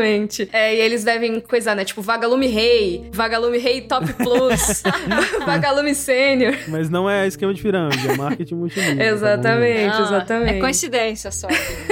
Coincidência. Michael Scott. Mas enfim, a Riley entrou na downline da Marlene, ela entrou ali como, como embaixo da pirâmide e virou membro do vaga- dos vagalumes. E aí rola a conversa que a gente falou, da Ellie repetindo a Isso. fala do Capitão Kong sobre como a Fedra que segura cultura, a sociedade, né? E eu achei bem legal, assim, elas pulando os prédios, apesar de ser Sim. meio surreal, eu achei da hora. Eu achei muito legal. É perigoso, né? Assim, ainda mais depois de beber aquele golão ali, podia ter rolado um problema ali. Uhum. Mas que bom que não. É. Então, não sei se a gente pode falar da versão que a gente assistiu, que tinha uma diferença, não sei se a gente pode falar. Pode falar, pode falar. Eu acho que, acho que tudo bem. A gente não pode mostrar, eu acho, porque era embargado, sim. mas acho que pode falar. É que essa versão que a gente recebeu com antecedência, em alguns momentos, a partir principalmente desse episódio, tem muita cena de, de efeito especial não finalizado, né? Uhum. Então foi legal de ver que esse pedaço do telhado todo, assim, é o cenário inteiro CG. assim. Então tinha muita cena que, que não tava recortado ainda a tela azul, tinha muita cena que o CG do, do, do cenário ainda tava bem simples, assim, Uhum. pra ser finalizado. Achei muito legal, porque vendo agora a série. Tá é, bonitinho, pronta, eu né? Nunca imaginaria. É, não imaginaria Uhum. de jeito nenhum. É, tá É super bonitinho. E é bem legal porque a série ela conseguiu misturar bastante, né? Tipo, os efeitos práticos, os, os sets reais. Sim. Mas em momentos estratégicos usou os efeitos especiais. Eu acho que funcionou muito bem, assim. É, a gente vê, por exemplo, lá no quinto episódio, que é, tem a batalha de noite e tudo mais, eles construíram todo aquele, Uhum. Sim. aquele quarteirão Incrível. ali, até mais que um quarteirão, aquele subúrbio todo, as casinhas e tal, eles fizeram aquilo, do zero. Sim. Mas Não, é tem coisa, mesmo. tipo, prédio pra elas pularem, assim, ia ser até perigoso, né? Então eu acho que faz sentido. Total. Mas é jovem. Jovem tem é, energia pra isso, jovem não tem. Ah, Se fosse, por exemplo, uma certa pessoa no parte 2, não, não teria coragem de fazer isso. Mas a galera que é jovem pula Sim. dessas coisas de altura. Não, tá o boa. jovem nem, nem tem como quebrar osso, né? É tudo de borracha ainda. É o tá Luffy. formando. Cai ali. É o Luffy, exato. Comeu o Akuma no Mi lá de boa. Não, inclusive isso do, do- da produção mesclando CG com cenário prático, né? É, é o lance do shopping também, né? Que até no podcast eles falam que eles, putz, encontramos um shopping aqui em Calgary que vai ser demolido, então a gente consegue ir lá e fazer o que a gente quiser e tal. Só que era um shopping meio triste, eles falam, que era tipo um, um andar só e, pô, né, a gente, não, a gente quer aquele shopping clássico, aquele shopping, né, do- da mentalidade do pessoal de 2003, assim, né, e aí eles usaram esse shopping meio triste pra fazer as fachadas das lojas, praça de alimentação, né, as coisas todas, mas aí eles aumentaram com CG, tipo, colocar o, segu- o segundo andar, né, sempre que mostra que existe um segundo andar ali, é tudo CG. E ficou muito bom, né? Nossa, isso é muito legal. E aí eu acho que vale a pena uma conversinha sobre o shopping na cultura americana, né? Porque Uhum. é uma coisa que a gente vê muito como um fenômeno de cultura pop, até essa coisa dos adolescentes ficarem lá no shopping, paquerando, né? Dando rolezinho, dando fliperama. E é uma experiência que, primeiro, elas não tiveram, né? Porque apocalipse. E também acho que a gente, hoje em dia, já não tem. Assim, a É. gente mesmo nunca teve tanto essa experiência dos americanos, porque shopping lá é diferente, né? Do que a gente vê shopping centers, a maioria no Brasil. Mas, mesmo pensando que tem uma diferença da importância de shoppings entre as culturas e, e o formato e tudo mais, lá o que acontece é que os shoppings estão morrendo, né? E já Muito, faz né? muito tempo. Eu participava de um grupo do Facebook, quando eu ainda usava mais, que chamava Dead Mall Enthusiasts, que é entusiastas Uau. de shopping centers mortos, assim. Porque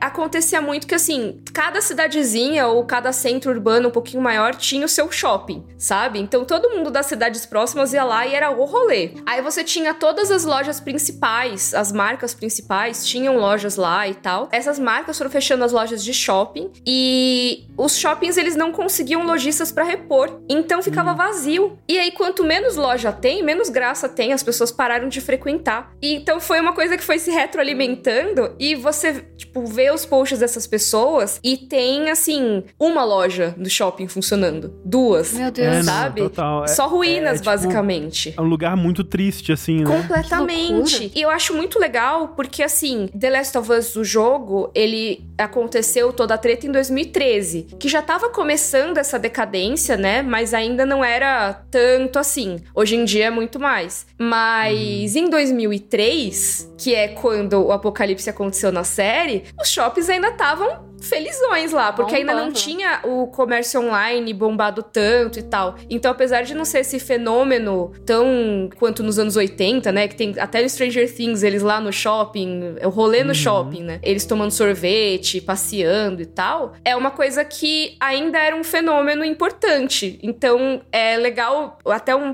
comentário sobre cultura americana, elas estarem indo num shopping, tipo, meio que curtir o rolê antigo, sabe? De adolescente. Que interessante que, por exemplo, aqui eu. Eu na, lá pra 2003, eu tinha a idade da Sara, né? Então, eu era um hum. dinossauro, tal qual o cartão de aniversário ali do Joe. Mas o rolê era ir pra shopping, porque ele era público o suficiente para que os seus pais deixassem você ir sozinho quando você era adolescente, hum. com seus 13, 14 anos, né? Eles não tinham medo de acontecer uma coisa lá mais Victoria's Secret da parada. Só que ao mesmo tempo você sentia que tinha aquela autonomia para você, o grande adulto de 14 anos, com os seus 10 reais lá que o pai e a mãe dava, passar uma tarde inteira. Então, para mim, eu peguei muito muito essa cultura de shopping, e especialmente a gente ir pra praça de alimentação, jogar um DDR, um Mortal Kombat, um, uhum. Capcom vs SNK 2, jogos de luta antigo. e aí chegava final do dia ali, 6, 7 horas da noite, já ia escurecendo e voltava a pé para casa, ou pegava o ônibus para casa. Eu peguei muito essa cultura na época de 2003 e não tinha parado para pensar no que a amiga falou, que, por exemplo, 2013 para cá com essa parada online está em decadência. Então muda completamente o contexto da série com o jogo. Uhum. É, total. Nossa, total, já entrou muito mais em decadência, né? Acho que é isso, né? De 2013 realmente piorou muito, né? A situação dos shoppings, mas já não era uma coisa tão importante, assim, tão relevante para os Estados Unidos, né? Quanto foi um dia. E é aquilo, né? O date no shopping, né? Então, ah, vamos, sabe, adolescente. Clássico. Imagina, é pai e mãe, às vezes não deixa, né? Você sair, vai, vai para um restaurante, vai para um bar. Não vai, você tem 14 anos, você não vai no bar. Mas aí, ah, vai sair com os namoradinhos, vai no, no shopping, sabe? Vai no cinema, é. no fliperama, e aí você tá lá, sabe? Então é um ambiente muito de date para adolescente, sabe? adolescente meio classe média, assim, sabe? Tipo, de zona urbana. É muito, Total. sabe? E eu acho que elas, lógico, né, estavam em um contexto muito diferente, mas vivendo um momento que é normal, tipo, para um americano, sabe, de um, anos atrás. Eu achei muito interessante, tanto no jogo como na série, ter esse momento, assim. American Dreams. E é total baseada muito mesmo na própria experiência do Neil Druckmann, né, que é... Ele tava buscando, tipo, pô, o que que, o que que esse pessoal faria quando... Ah, vai matar a aula, o que que vai fazer, né, nesse contexto desse universo. E aí, tipo, pô, vamos entrar num lugar selado, meio proibido, assim, né? Uma aventura e tal. E é isso aqui, né? Só que com o fato de que a Riley já tinha preparado, né? Essa, essa noite. Ela já tinha um roteirinho, ela já tinha tudo certinho ali para apresentar para ele. E a gente vê, né, que a diferença, uma das principais diferenças da série pro jogo nesse sentido, é que na série a gente vê que a Riley ela estava estacionada nesse shopping, né? Era, era parte do trabalho dela ficar lá e proteger o, né, os equipamentos, os armamentos ali do, daquele estoque de armamentos dos vagalumes. E a gente não tem esse contexto no, no jogo. É possível que ele fosse o mesmo, mas a gente só não sabe dele, né? Uhum. Mas a gente vê que com isso a Riley da série, ela conseguiu preparar melhor, né, as coisas ali. Faz mais sentido. Eles até conseguem dar uma desculpa melhor do porquê que tem eletricidade, né? Que eles mostram os prédios que acabaram de ser ligados à grade, né, de energia elétrica, porque novas pessoas começaram a habitar esses prédios. Agora a Fedra separou eles para dar mais apartamentos para as pessoas. E aí, quando ligaram, ninguém percebeu que o, o, shopping voltou a ser ligado à rede elétrica também. E agora, por isso que só agora dá para ligar de volta a eletricidade do shopping. É por isso que, pô, ah, ok, quando eles vão na cabine de, de fotos lá, por que, que a Riley tem uma nota de 5 dólares? Ah, porque ela rombou a caixa, né, de fichas e notas do fliperama na noite anterior e tudo mais. Então eles tentam dar uma justificativa melhor para algumas coisas, eu gostei. Ah, total. Sim, e a cena das luzes se acendendo no shopping é muito legal. Eu, quando uhum. fui assistir a primeira vez, eu fiquei, nossa, e agora, né? Porque a Ellie vai entrar lá sozinha, será que já vai ter alguma coisa perigosa? Eles já vão cortar pra elas sendo mordidas? Que chato, não, não é possível. Resumidão tensão, né? Mas tem aquela tensão, né? E parece que vai acontecer Sim. alguma coisa e tudo mais, mas não, é para ver aquelas luzes se acendendo, aquele glamour, né, do shopping todo iluminado. Sim. E até isso é uma coisa que eu não chequei, tá, pessoal? Então eu quero que vocês me digam se aconteceu mesmo, mas eu vi algumas pessoas comentando no Twitter que a iluminação do shopping ficou parecendo com a bandeira lésbica, tipo a ordem das cores e tudo mais. Hum. Então tem o rosinha e tem o marronzinho lá embaixo. A Alice tá meio tá intrigada. Gente, eu tô o tic-tac aqui tá batendo.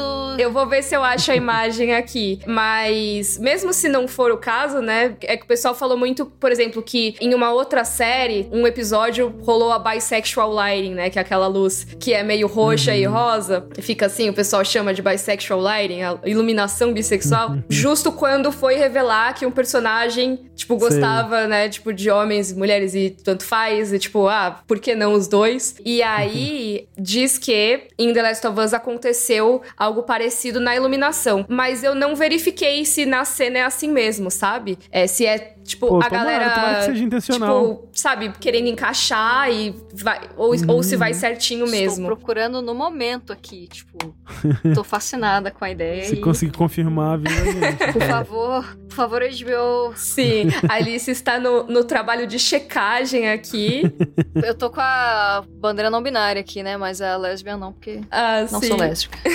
Pensando. Apurando aqui, helicóptero asa dourada. Ah, muito bom, muito bom. Eu não vou dizer que. É, é, eu vou meter um, um, uma NASA aqui, uma. Não posso confirmar que sim ou que não. É porque a, a ordem até funciona, mas para chegar nisso, para a conclusão que foi proposital, é outra. No meu coração, eu quero que seja. Então... Entendi. Pode ser aquela coisa que, ah, não é de propósito, mas parece e a gente fica feliz, né? Precisamente. Pode ser. Esse cenário, a, a, parte das luzes acendendo também, ele é um, é um momento todo CG, né? Você pensar que eles não, não construiriam esse set inteiro também, seria caríssimo. Mas talvez algum alguma artista ali colocou as, as coresinhas disfarçadamente, não sei. Beijos artistas. A gente é, é assim mesmo. Sim. É. Tudo depravado. Mas aí a gente chega, acho que num, nos meus momentos preferidos. Eu tô falando muito, né, esse episódio. A gente nem falou quase nada do, do que aconteceu das duas. A gente tá conversando um monte aqui já quase duas horas. Mas, escada rolante, melhor momento, assim. Excelente, bom momento. E toca Aha, toca Take On Me, Sim. que é uma música uhum. muito importante também pra gente que joga os jogos. É, eu acho que foi muito legal já terem trazido aqui, né? É, já tinham trazido antes num trailer, se eu não me engano, né? Uma versão. Teve. Uhum. Take On uma Me. versão meio darkzeira, não foi? Ou tô viajando? Foi o que passou na Comic Con, que ele passou meio uma versão rádio, assim, que é o trailer ah, que saiu na Comic Con. É verdade, verdade, verdade. Que a gente hum. ficou. Eu, eu sei lá, eu, eu enlouqueci naquele momento. Sim. E eu gostei muito da Ellie reagindo à escada rolante. Cara, a felicidade genuína ali, né? Não, e é, é o que a gente tava falando do, da Ellie, eu acho que na época do episódio 4 já, assim, quanto ela gosta de conhecer as coisas, de ver coisas novas, quanto que ela se fascina por todos os detalhes do mundo, né, assim, que ela não conhece. Ela é muito curiosa, né? Então, tipo, é aquilo, a Riley preparou um monte de coisa legal e, tipo, a primeira coisa que a, que a Ellie vê, ela já fica, meu Deus, é isso, essa é uma das maravilhas que você queria me mostrar. Sim. É a escada, a escada elétrica. Que ela primeira maravilha é, tipo, a entrada do negócio, sabe? Cara, isso é muito legal, porque é isso, a Riley até muda, né? Era, acho que era quatro e vira cinco, né? Isso, sim. ela aceita que, beleza, isso é uma maravilha. Ponto. e é isso, e também tem toda a coisa da Ellie com tecnologia, né? Ela pergunta do avião pro Joe em outro episódio. Sim. Ela quer ser astronauta, então dá pra ver que ela é fascinada por essas coisas. Talvez em um, um mundo em que ela tivesse opções, a Ellie talvez tivesse virado uma, uma cientista, uma engenheira, tipo, alguém que trabalha uhum. com máquinas e com tecnologia, sabe? Talvez, é, é. Pode ser que, tipo, tá, talvez não tenha virado astronauta, mas talvez ela tivesse se tornado, tipo, ah, engenheira, talvez tivesse trabalhado com aeronáutica, sabe? Alguma coisa assim. Então eu acho legal ver ela sempre toda feliz, assim, com as tecnologias. Ellie Motion Designer. motion Designer, isso, exatamente. e tem uma hora que é muito legal, que é, é isso o episódio vai construindo para você entender o beijo no final. Eu acho que não foi do nada. E o uhum. momento da Victoria's Secret, para mim, é o maior exemplo de todos, né? Que é ela dando aquela arrumadinha no cabelinho, Nossa, muito, porque né? a Riley fala: Ai, nossa, imagino você numa lingerie dessas. E ela fala meio que zoando, assim, né? E até a, a Ellie, ela, sei lá, tá, parece que ela fica meio sem graça, né? Assim, é tipo, ela começa a se, talvez se imaginar também, começa a se sentir meio. Putz, a Ellie, que claramente gosta da Riley, talvez comece a pensar, putz, ela, ela nunca vai gostar de mim, né? E ela vai, tipo, meio que tenta dar uma ajeitadinha ali no, no cabelo, né? E, e eu acho que é, é um, uma coisa que fica até mais explícita na, na série do que no jogo, né? uhum. né? No jogo, eu acho que demora, né? Quando você tá jogando pela primeira vez, você não sabe, né? Da, dos sentimentos da Ellie. Acho que você demora um pouco mais para começar. Pera, isso.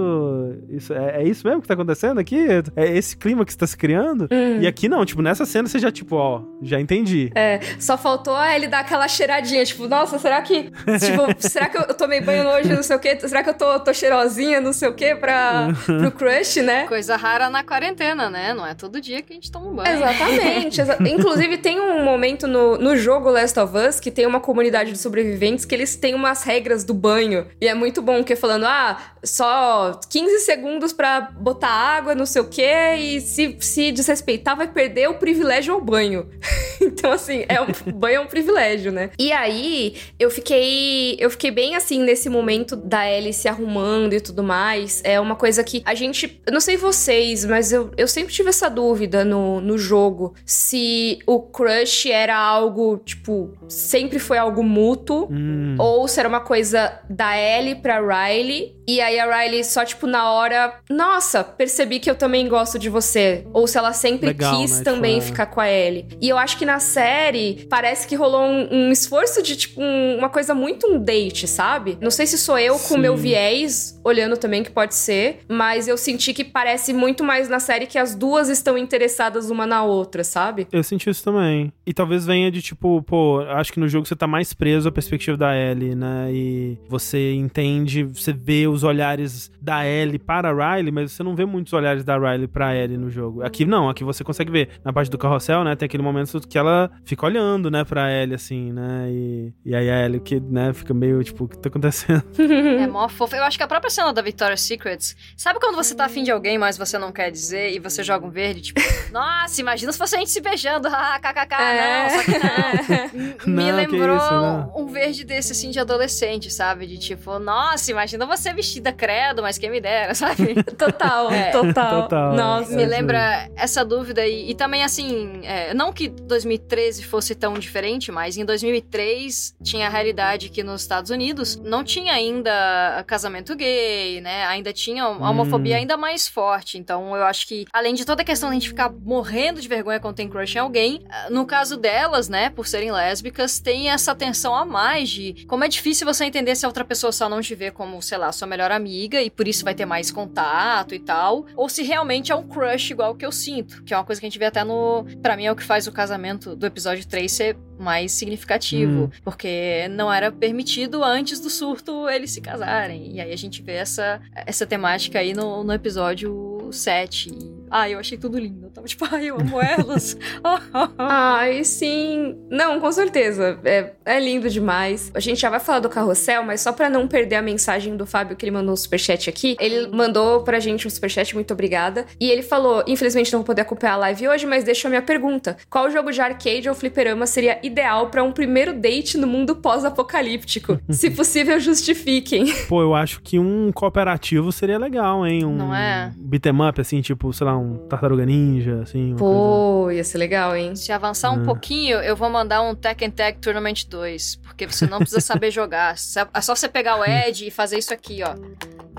E aí você é joga Crush e todo mundo sai feliz. Muito bom. Ah, eu acho que tinha que ser um Street Fighter, assim, sabe? É bem. Se bem que eu ia falar, porque aí todo mundo já, já sabe mais ou menos, né? Tipo, o que tá rolando. Mas no rolê pós-apocalíptico ninguém ia saber, então não sei. É verdade. É, é verdade. Talvez aqueles, aquelas coisas de arcade que nem videogame são, sabe? Tipo aquele pega marmota, sabe? É aquele hockey, assim. É, né? nossa, esse aí sim. Mas o da marmota, porque é pertinho, aí fica tipo Twister, é verdade, que fica um em cima do outro, assim, e sabe? Aí pega na mão por acidente. Olha a estratégia. É, vai encostando assim, sabe? Tipo, já. A amiga tem toda a estratégia pro crush, poderosa. É isso. Me esperem no date pós-apocalíptico. Mas continuando o date, ó, o pessoal no chat tá votando aí. Dance Dance Revolution, Final Fight, Amo. House of the Dead. House of the Dead. Aí você já chega na pessoa pra ensinar a apontar a arminha, Isso, assim, ó. a mirar. Só que pra, pro É. mundo de The Last of Us é meio do mal, né? House of the Dead. é too soon. Mas, ó, antes da gente ir pro carrossel, eu queria, ou avançar, eu queria trazer uma discussão que eles trazem lá, que eu achei interessante, que é falar sobre quais lojas foram saqueadas e quais lojas não, né? Ah. E você vê que realmente tem algumas lojas, tipo a loja de tênis. Pô, tênis é muito importante, né? Então realmente não tem nada mais na loja. Mas aí, tipo, a loja de sabonete, né? Um, um- a loja de lingerie, né? Aí tá tudo ainda muito conservadinho, assim. E- Mas, pô, sabonete é né, mais um- importante no apocalipse também. Real. É, não, não, é só, não vai ser sua prioridade número É, um, eu acho. Acho que tênis, talvez é, depois. Tênis acho que é mais, total. Porque até você consegue imaginar, tipo, ok, esse. Aconteceu o surto, aí o pessoal, sei lá, nos primeiros dias, primeiras semanas, meses, assim, saquearam esse shopping. E aí rolou o estado de sítio ali, né? A, a lei marcial com a Fedra e tal. E aí selaram o shopping e tudo mais. Então também não é um lugar onde vieram, onde voltaram várias vezes pra continuar saqueando, né? Porque, sei lá, acho que até lingerie alguém ia ter achado uso pra ela no, no apocalipse mesmo, depois de tanto tempo. assim, né? É, exato. Acho que realmente depois as pessoas ou não puderam entrar ou simplesmente estavam com medo porque tinha infectados lá. e É, pessoas- sim. Pelo que a Tess comenta, né, no segundo episódio, quando ela vai falar com a Ellie, é um negócio assim: ah, aquele shopping que tá fechado e que não é pra ninguém ir. Então, Aham, acho que todo mundo meio que sabe que tem muito infectado lá, porque é isso, né? Eu falo que a loja de tênis me lembra quando, eu- quando eu era mais nova, eu tive a oportunidade de viajar pra Disney, né? O sonho da minha Hum. vida, não sei o que e tal. E, e algum idiota no hotel tocou a- aquele alarme de incêndio no meio da madrugada. Putz. E aí era as meninas e os caras, os playboyzinhos, tudo correndo, escada abaixo, levando só os seus tênis Nike Shox. Eles Ah, abandonavam o passaporte. É justo, prioridades. Assim, ó, não tinha passaporte, não tinha roupa, não tinha nada. Era só eles levando os Nike Shox. Isso, tipo, 2005. Os familiares, tudo ficavam ficando pra trás. Quando eu vi essa cena, eu fiquei pensando, tipo, ah, nossa, deu pandemia em 2003, a galera vai roubar os Nike Shox e É vai isso. tudo embora. Socorro. Roubaram os V3 ali e os Nike Shox. Continuando aqui, é, você tava falando de roubo de Nike Shox no.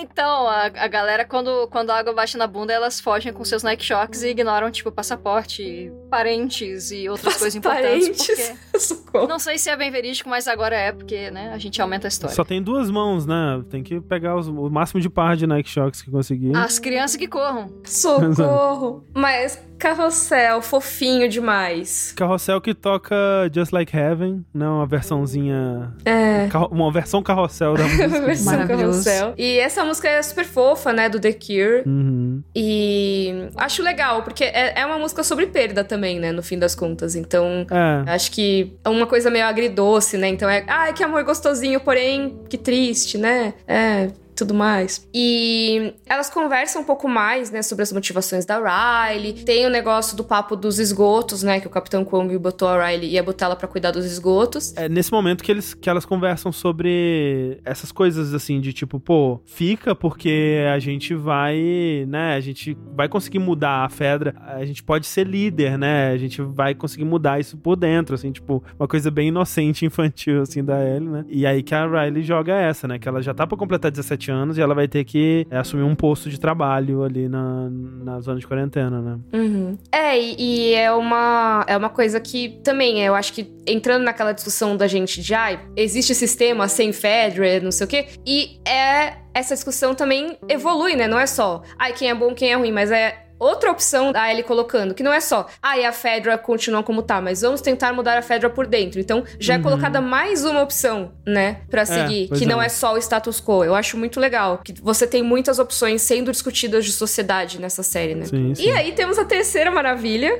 que é o a coisinha de fotos, a cabine de fotos. Isso, isso. Amo. Fofa, Eu gosto muito. Que é um momento incrível do jogo também, né? Uhum. Que, Uau. é, to- até agora, todos esses momentos são bem, bem diretos, né? A escada rolante também é um momentinho no jogo, assim, ela é, é mais sutil porque acontece enquanto você tá andando pela escada rolante só mesmo, não é uma cena. É, mas tem o carrossel, daí tem essa cabine de fotos. E é importante destacar, né, o quanto que é impressionante, né? O que eles fizeram em termos de animação e gráficos pro jogo na época, pra uma cena super simples e né? Porque o que acontece lá é que você vai escolhendo, né? Quase com opções de diálogo, né? Qual pose você e a Riley vão escolher pra tirar a foto. Você escolhe várias vezes pra tirar cada uma das fotos, assim. E assim, é muito legal, né? É muito detalhadas as expressões e elas apertam o rosto, né? E fazem caretas e tal. Yeah. Especialmente em 2013, 2014, era muito, muito incrível de ver num, num jogo isso. E eles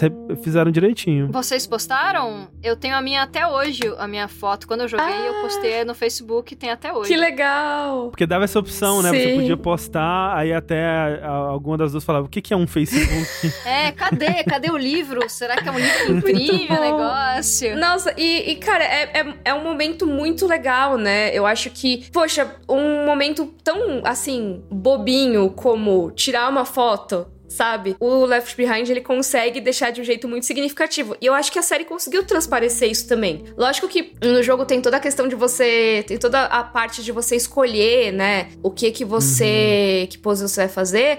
Mas eu acho que na série fica essa coisa de, ah, elas não. Você não consegue tirar uma foto, sabe? Nesse mundo. Então, É. ter uma lembrança, sabe? Uma lembrança física do rosto da pessoa que você Total. gosta, da sua amiga, crush, enfim. É lindo. a foto veio super apagadinha, assim, ainda, mas ainda já é alguma Sim, coisa, né? é. Eu acho bem legal, assim, esse momento. E eu acho muito fofo quando é, elas estão fazendo, acho que monstro, né? Que aí a Riley cai em cima da Ellie, assim. E você vê que a Ellie tá muito nervosa, porque, tipo. Gay panic total. É super. Parece que ela tá com muito medo de transparecer que ela quer aquilo, que ela gosta da Riley, porque se ela transparecer, aí a Riley não vai querer talvez nem ser amiga dela, né? talvez um medo assim. E aí É. ela meio que dá uma exagerada pra compensar, né? E ela que fala: "Não, calma aí, calma aí, sai, se afasta", né? A Bella Ramsey é incrível, né, nesse episódio. Pelo amor de Deus, assim, a- as Nossa. nuances, a sutileza da performance dela, assim, a linguagem corporal, né? Você consegue ver muito bem o que, que ela tá sentindo, assim, é, além do que ela tá dizendo, além do que ela tá até expressando, através do que ela demonstra com o corpo, com, com os olhares. Isso é muito impressionante. E fica aquela coisa de até pra não transparecer que tá, tá legal, né? Então, assim, ah, eu quero isso,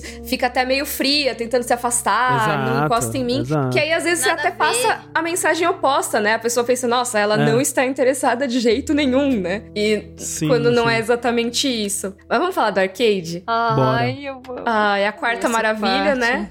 que depois teve a Nossa. escada rolante. Eu gosto que nessa versão do shopping da série, eles conseguiram trazer muito mais marcas reais, né? Uhum. Então tem tipo, ah, tem um, sei lá, um Subway, um GameStop, um. Né, que nem Victoria's Secret e tudo mais. A Body Shop, né? Só que o arcade ele- e, alguns outros, né? Tipo aquela. É o Macho Taco que, eles, que elas vão que depois. devia ser um Taco Bell, né? É, Nossa, é. É, assim como o Raj Arcade são direto do jogo. Eles mantiveram até o logo, assim, bem, bem parecido. Até a cabine de fotos também, aquele coelhinho, né? Uhum. Que é o mascote da cabine de foto, é direto do jogo O também. Kubani, né? Sabe que eu tenho uma camiseta dele? Eu tenho uma É camiseta mesmo? do Ai, que legal. Ele é muito legal. Nossa, fofo. Fiquei mó feliz de ver o bichinho. Sim. Inclusive é uma referência, né? Rajas Arcade, que o é, Ed Raja, se não me engano, é um dos vilões do primeiro Uncharted. Então, é, essa. Que legal, essa, eu não essa sabia que era uma referência também. Da hora. Eu também não. Muito Nossa, legal. é. E nesse caso, eles conseguiram colocar muitos jogos mesmo, né? Tipo, outros Sim, jogos. Que no The Last of Us, ele tem, né? O próprio Mortal Kombat não é Mortal Kombat, é outro negócio lá. É o The The Turning. Turning, isso. Que é tipo Mortal Kombat, porém Angel não é. Knives. Exato, Angel exatamente. exato. E eles têm, né? Tipo, tem o Daytona, tem o Attack from Mars, o Tetris. Então você vê que tem várias marcas ali. Já tinha acontecido isso no episódio 3, quando ela vai e tem a cabine do Mortal Kombat lá também, a Mortal Kombat 2, né? Uhum. Só que não dá pra ligar. E nesse caso tem ligado. Que é muito diferente também. Também. Que aí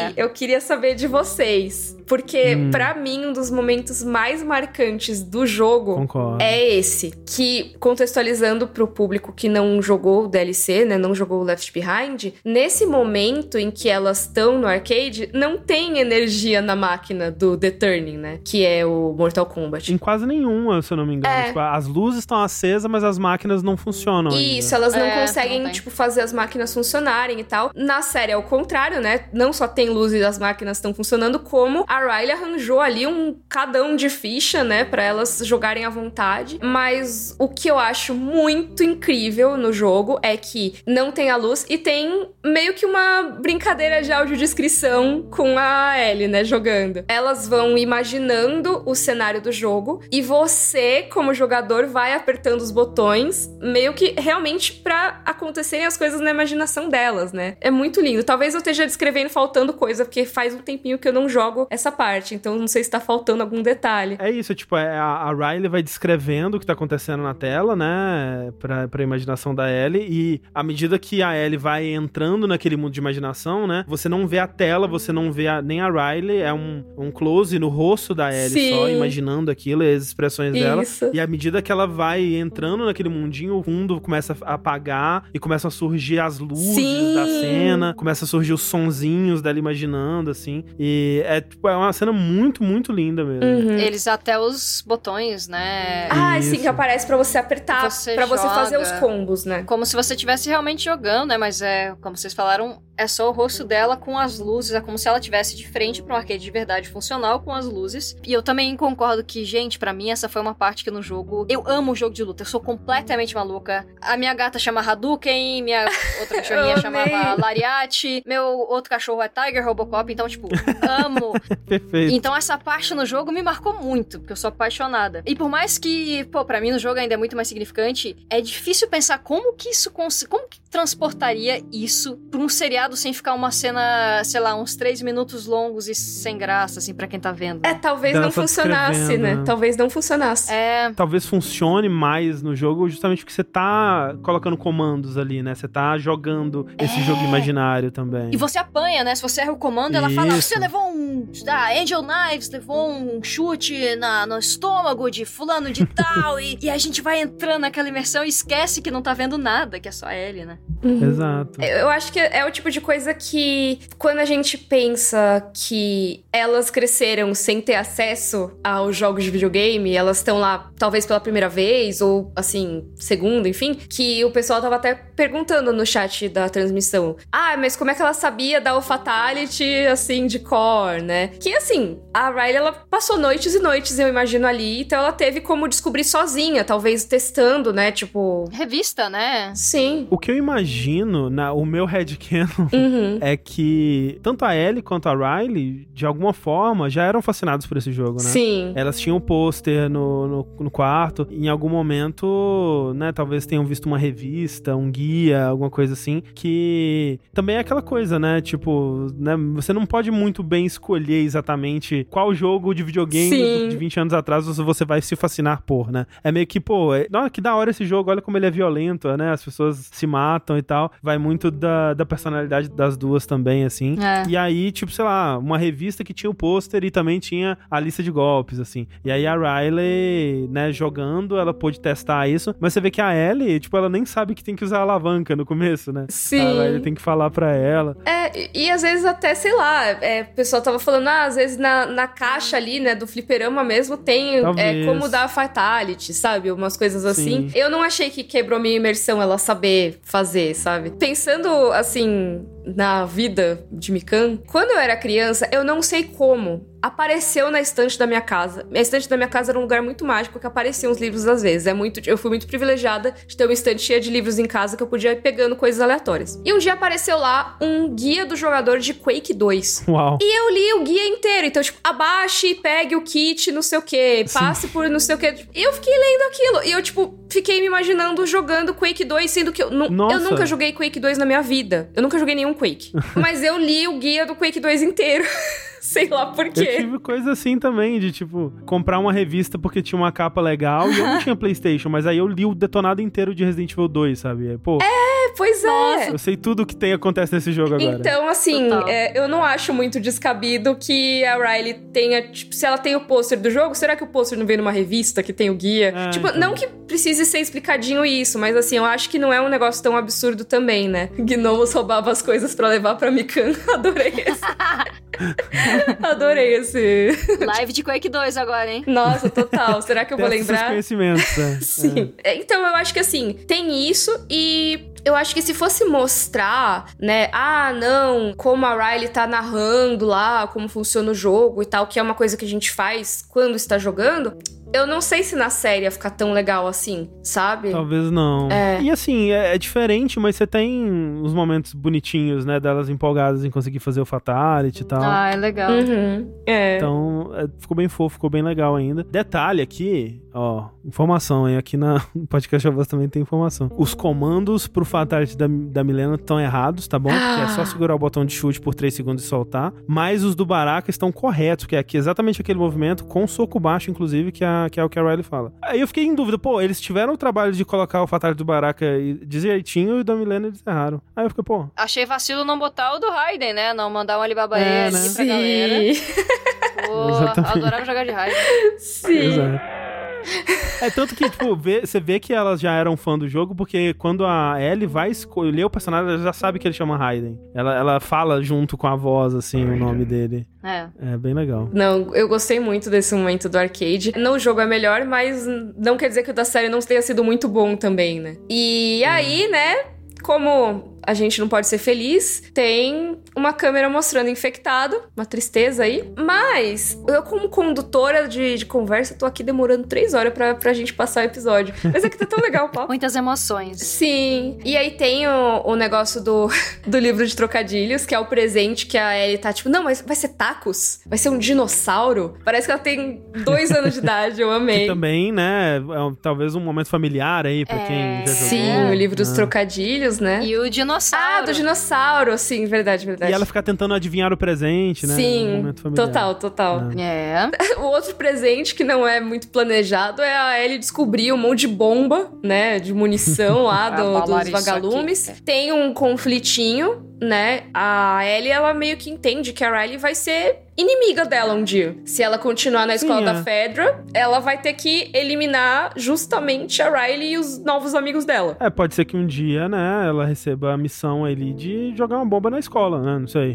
né? Da- É. Do ponto de Uhum. vista da, da Ellie, pelo menos, né? Isso é plenamente possível, né? Sim, e até pensando assim, estrategicamente pros vagalumes, é, se eles considerarem que não tem como pegar mais recrutas ali, é muito melhor, entre muitas aspas, eles acabarem com potenciais novos agentes da Fedra. Tipo, pensando muito. É, faria sentido tático. É. É, pragmaticamente, se os vagalumes não se importassem de forma alguma, Uhum. queremos, né, um negócio, sei lá. É lógico que pegaria muito mal pra eles, né? Tipo, mas enfim. Pouco desagradável, né? Exato, não seria legal, não seria legal, mas não é impossível que aconteça. E a Ellie não sabe, né? Porque ela acha que eles são terroristas, então pra ela faz É, sentido. eles são ensinados isso, né? Uhum. Outra. Exato. E é é muito triste, assim, porque ela fica, acho que, decepcionada até com a Riley nesse momento. Ela fica bem triste porque também ela tava. Até então parecia que. Ah, olha só, esse lugar legal aqui, né? Que eu, que eu encontrei e que eu quero compartilhar com a minha amiga, né? E não, era um posto dela dentro dos Fireflies, que tinha um outro motivo dela estar ali, na verdade. Uhum. Então ela, ela, ela se sente meio enganada também, né? É. Le- Levada ali por um outro motivo. que só fortalece o que a gente vê no episódio anterior, mas que é numa timeline futura dela falando, né? Todo mundo que eu já amei ou me largou ou morreu, né? Porque pra ela até aquele Sim. momento, a única pessoa que importava na vida, essa amiga barra crush, tá três semanas sem falar com ela, aparece repentinamente e chega e fala: Não, a gente tem uma. Vai ter uma noite sensacional, não sei o que e tal. E ela se dá conta que não é que é tudo pra ela, né? Ela já tava ali mesmo. E ela queria se despedir. Então eu imagino que essa sensação de, de abandono e de não ser alguém tão importante pra Riley quanto a Riley é pra ela, né? Deve ter batido. Sim. Mas é, tipo, é, é, parece que a Ellie, ela parece que ela, ela não teria feito a mesma coisa, né? Ela, pelo menos ela sente que ela não teria feito. Ela não teria sumido por três semanas sem dar notícia, assim. E ela sente, tipo, pô, por que que. Então, né? Talvez eu te considerava mais amiga do que você era para mim, talvez, né? É. Aí ela fica bem, bem brava, ela vai embora e aí, quando ela tá saindo, a Riley conta, né, que isso é uma despedida, né? Porque ela vai ser mandada pra Atlanta, né, que ela diz, e que aquele é o último momento que elas têm para passar. Atlanta, aliás, é, aí para falar sobre o jogo, né, não é spoiler necessariamente do jogo, que já teria passado nessa timeline, mas é uma das poucas zonas de quarentena que a gente sabe que tem uma organização governamental de um major.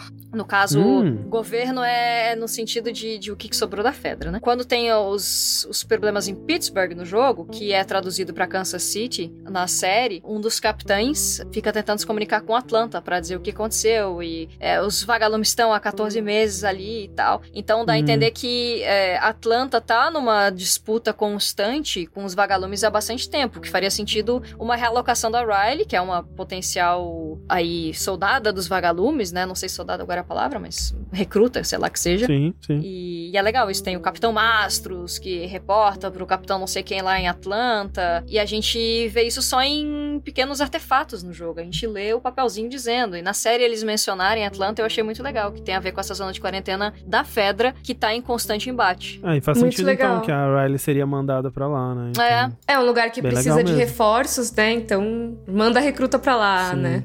Joga novato. Sim. E aí até a Riley, ela fala que ela tentou trazer a Ellie junto, né? Falou, tipo, oh, não posso levar ela comigo não, mas a Marlene não deixou, né? E a gente sabe um pouco por quê, né? Por mas ela da... prometeu que cuidaria da Ellie. Ela fala, tipo, ah, eu prometi que, que ia cuidar de você e tal, eu tô cuidando de você, é te observando há muito tempo, né? Que é um pouco diferente do jogo, né? No jogo, Sim. ela fala que a Marlene aceitou que você viesse comigo, mas dá a entender que a Ellie não queria, né? Então... É. É, isso. É o isso. contrário. Uhum. Sim. Mas ainda tem o último momento ali, né, do, do date. Vamos despedir sem briga, vai, vamos lá. Pega o livro de trocadilhos, vamos se despedir sem briga de boas. E aí tem a lojinha de Halloween, né? São dois momentos do jogo, né? Porque tem a pista de dança, que é tipo, não é uma pista de dança exatamente, mas é o momento que elas estão dançando. E tem a lojinha. São momentos diferentes, né? Isso, isso. É que essa, essa pista de dança, na verdade, é um balcão de uma loja de roupa. É uma pista assim, de né? dança.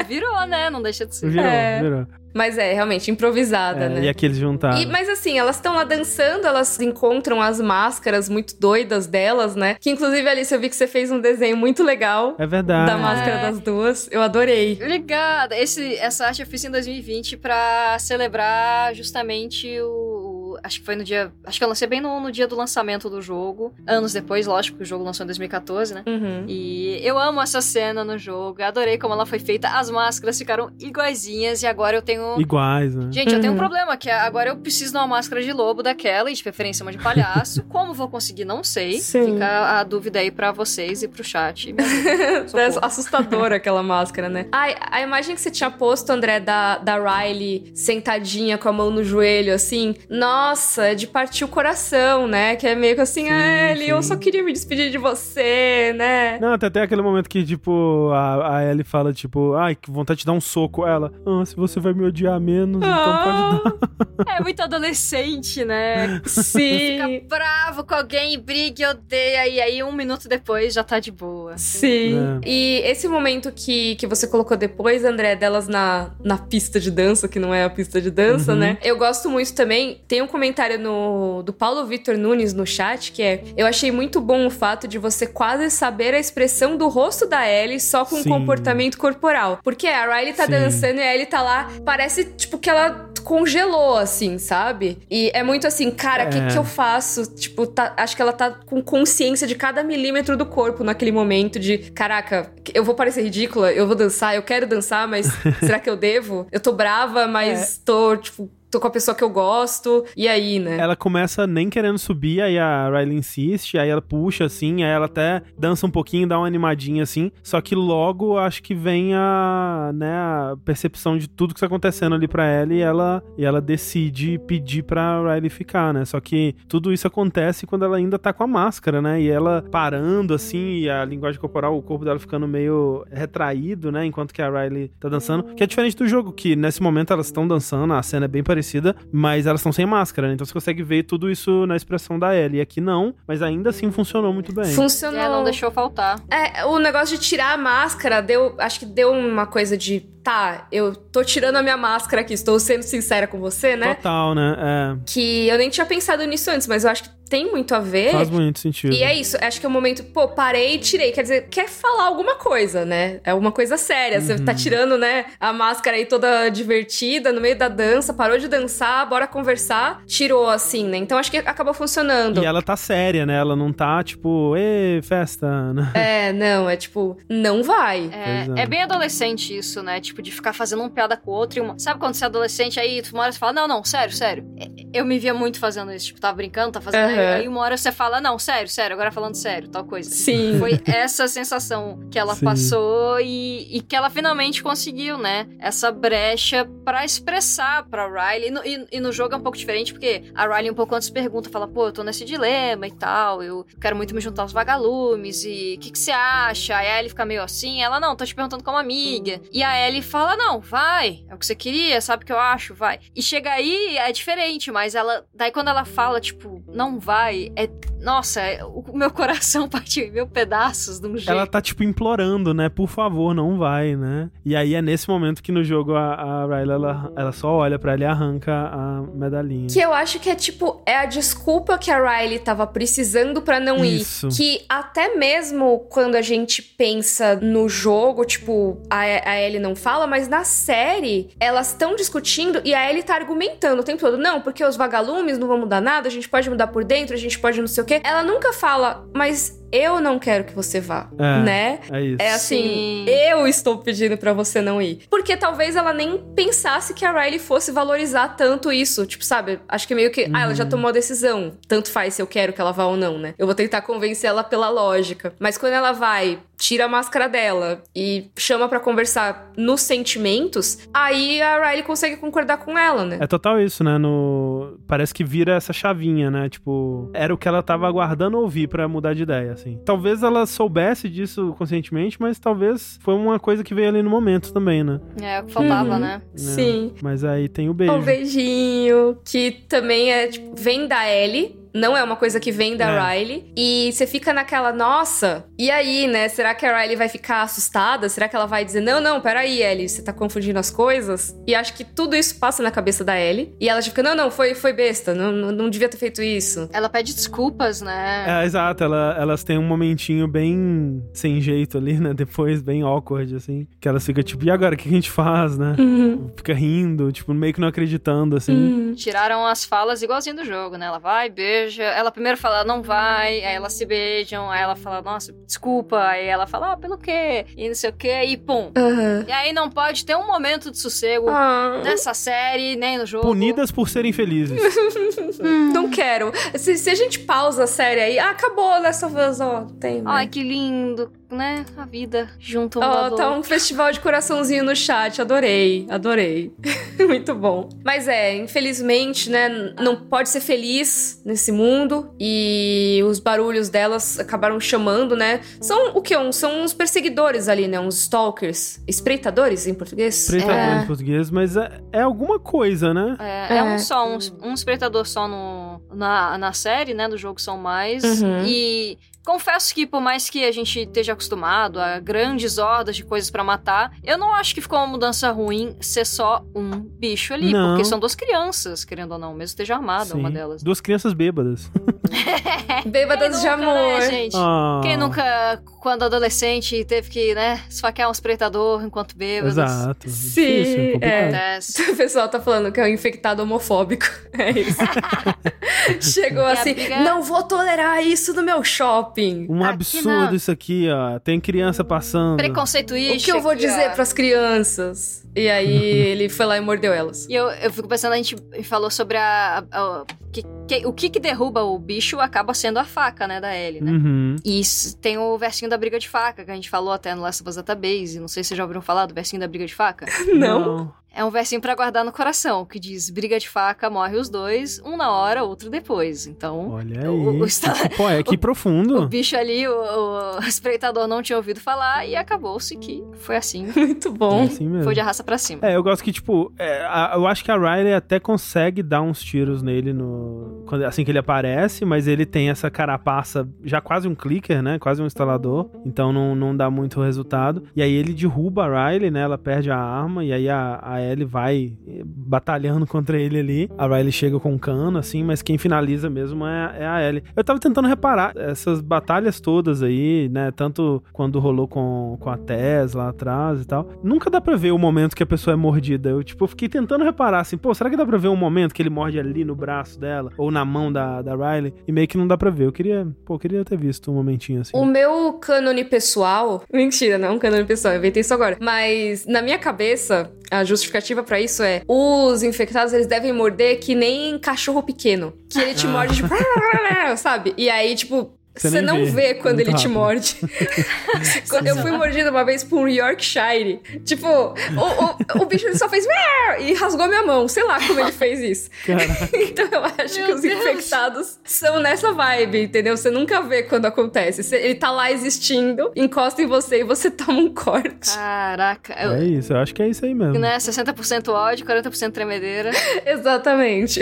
É o, é, o, é o corredor do Last of Us, é esse aí. 60% ódio, Total. 40% tremedeira.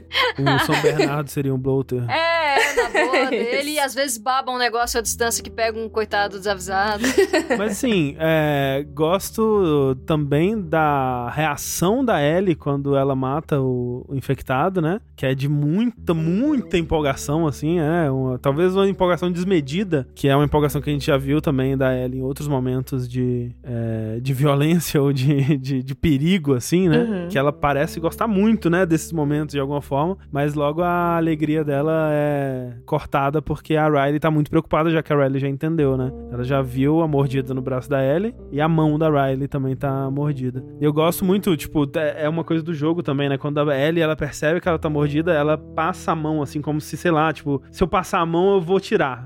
Essa mordida eu vou conseguir Ah. tirar, ela não é, não é de verdade. É, ou tipo, será que não é só uma sujeira que encostou aqui? Deixa eu ver se é uma É. mordida mesmo, né? Exato, É, exato. Mas não, é verdade, né? E aí fica essa situação entre as duas, que, ah, uma mordida dessas é uma sentença de morte, até onde elas sabem, né? Então, assim, você foi mordido, você vai se transformar em um corredor e depois vai virar clicker, eventualmente, tá? Tipo, você não tem cura, que nem bateram na tecla todos os episódios até agora, né? Não tem cura, não tem vacina, não tem remédio, não sei o quê. Então, assim, Uhum, uhum.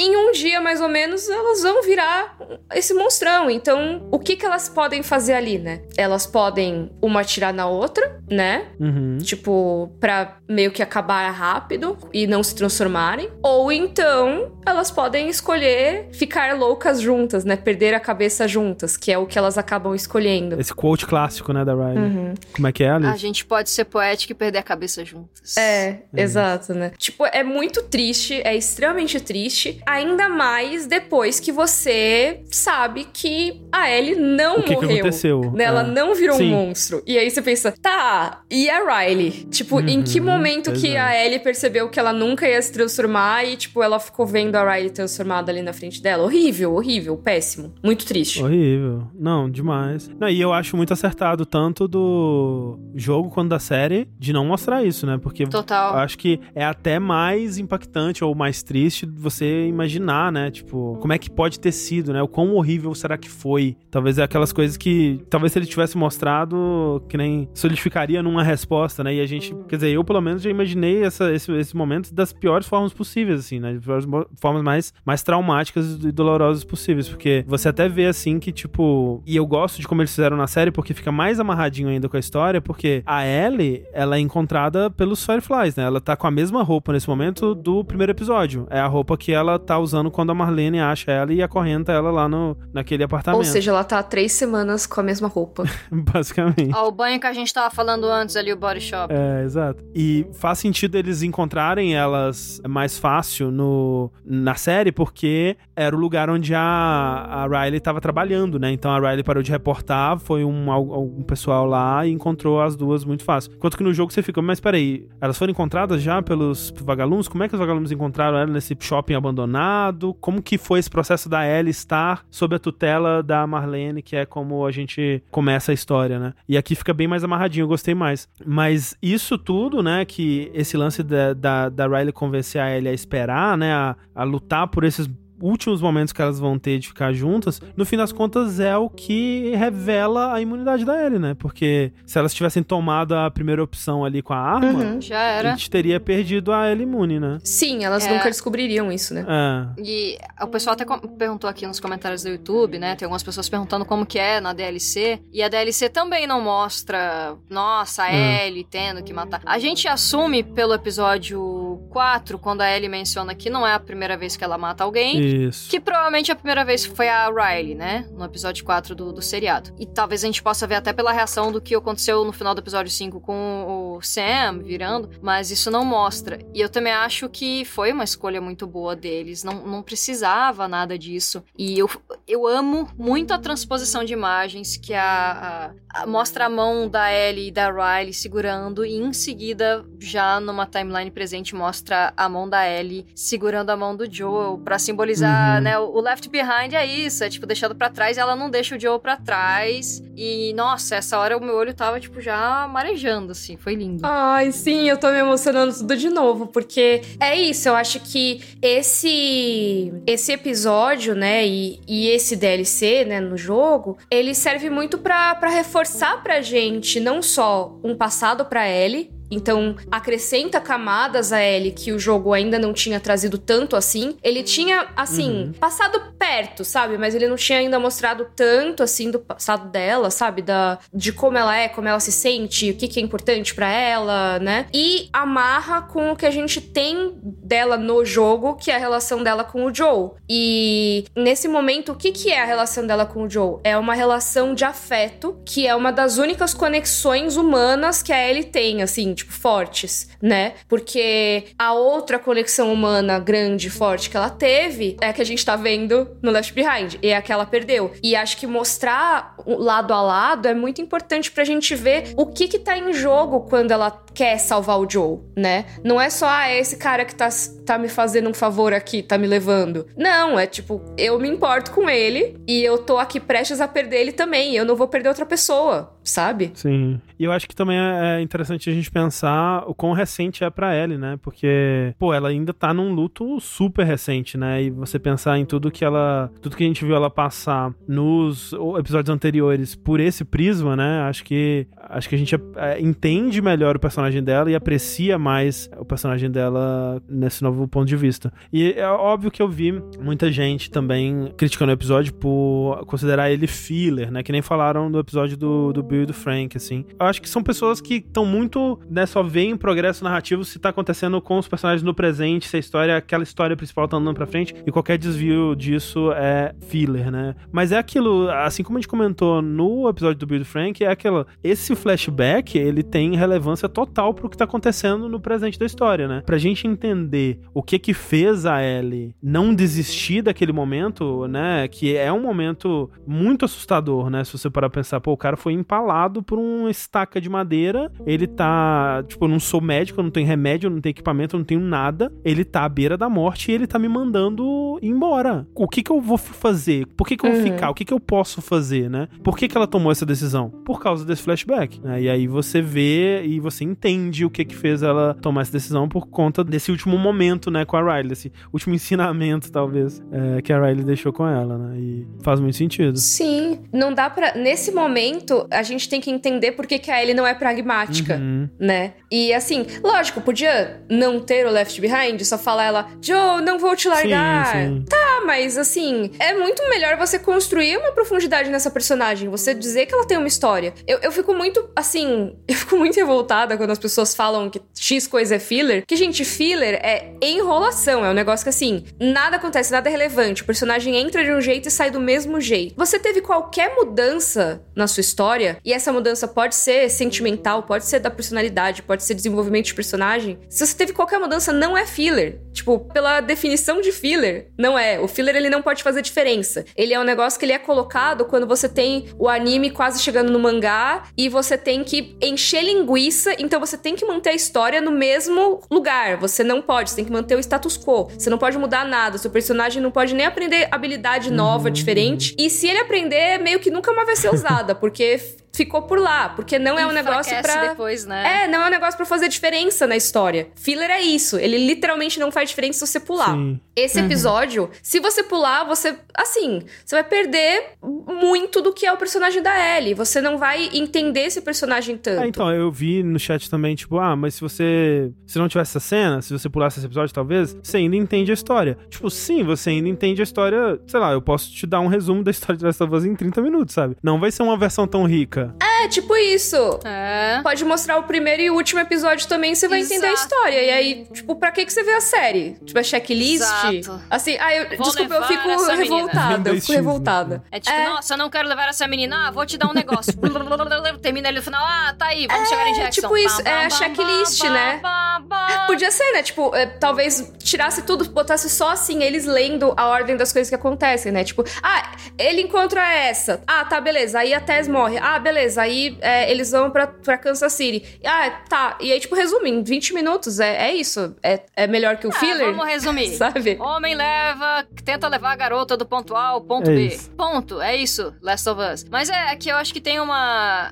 Aí lá vai, vou, vou ser cancelada aqui na internet. Tem uma marvelização de, de muito de séries hoje em dia. E claro que se a gente for pegar na pauta, o Last of Us ele é entre um action adventure e um survival horror. Mas ele não é sobre ação. Por mais que ele seja um jogo de ação, porque a maioria dos jogos, se não tiver um pouco de ação, é, as pessoas vão ficar um pouco. É, pra esse gênero de jogo AAA, principalmente quem joga coisas da Naughty Dog vindo de um Uncharted, você precisa de um pouco de ação, um tiro aqui e ali. Só que não é sobre isso. Last of Us nunca foi sobre isso. E, consequentemente, o seriado, se quiser ser fiel à obra original, ele não vai ser sobre isso também. Mas a galera, geralmente, aí, generalizando mesmo, tá? Galera que curte ver umas coisas de ação, vai adorar. Nossa, que legal, bloater. Por mais que não faça o menor sentido toda a meiuca do episódio, tenha discurso de chefão, tenha instalador entrando em lugar silencioso, tenha um monte de, de Deus Ex Machina, vai adorar o episódio. E acontece, e, e aí é a preferência de cada um. Mas o que eu fico puta também, que eu concordo com a Mika, é a galera chegar e falar, pô, esse episódio aí é que nem o 3, enrolou linguiça. Tipo, tem uma, um fucking DLC inteiro sobre isso. Ele é sobre um desenvolvimento de história. E mesmo o episódio 3, ele é completamente focado em mostrar que existem mais pessoas nesse mundo, né? E que estão sobrevivendo de forma diferente e que explica como que funciona toda a questão de contrabando, inclusive a relação entre Joe e Tess, que daí lá na frente vai justificar, né, com esse episódio, por exemplo, o porquê que é tão importante pra Ellie não largar o Joel. Enfim, é,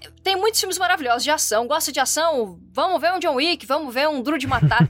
Adoro o Duro de Matar, mas não é sobre isso. E não ser sobre isso não quer dizer que isso seja mais distante da obra original que é Last of Us, porque ela não é sobre um cara de 50 e tantos anos espancando gente na porrada e dando tiro. Sinto muito, galera, mas não é sobre isso. Eu até, né, a gente comentou aqui algumas vezes, né, desse hábito, especialmente no primeiro do Last of Us, que a Naughty Dog tem de, de encerrar cenas dramáticas com uma. um- E aí tá invadindo a casa. E aí você vai pra uma cena de ação. E eu acho que, tipo, as, né, minhas maiores críticas aos dois jogos são momentos onde ele parece que ele é obrigado a ser um jogo de ação, sabe? Que não encaixa muito bem. Tipo, pra quem jogou o 2, vou só citar, tipo, Real. a ilha, assim. É um momento que pra mim ele parece muito deslocado, sabe? É, em termos de, de gameplay, assim, vamos dizer. E eu acho que a série é um- uma oportunidade pra fazer algumas dessas coisas de uma forma melhor. Mas enfim, é uma coisa que eu queria trazer rapidamente, a gente acabou pulando, né, no começo essa parte do, do Joel toda, né, essa segunda timeline, era que tem, primeiro que tem no, no jogo quando corta pra esse momento que você tá jogando com a Ellie, né? A gente tem um bom momento de suspense de pensar, peraí, o Joe morreu mesmo? Porque tem aquela cena, né, onde ele cai do cavalo, a Ellie, meu Deus, você não pode me deixar, o que, que vai acontecer? Eu não sei o que eu vou fazer e tudo mais. Tela preta, quando volta você só vê a Ellie, né, no jogo. E aí você,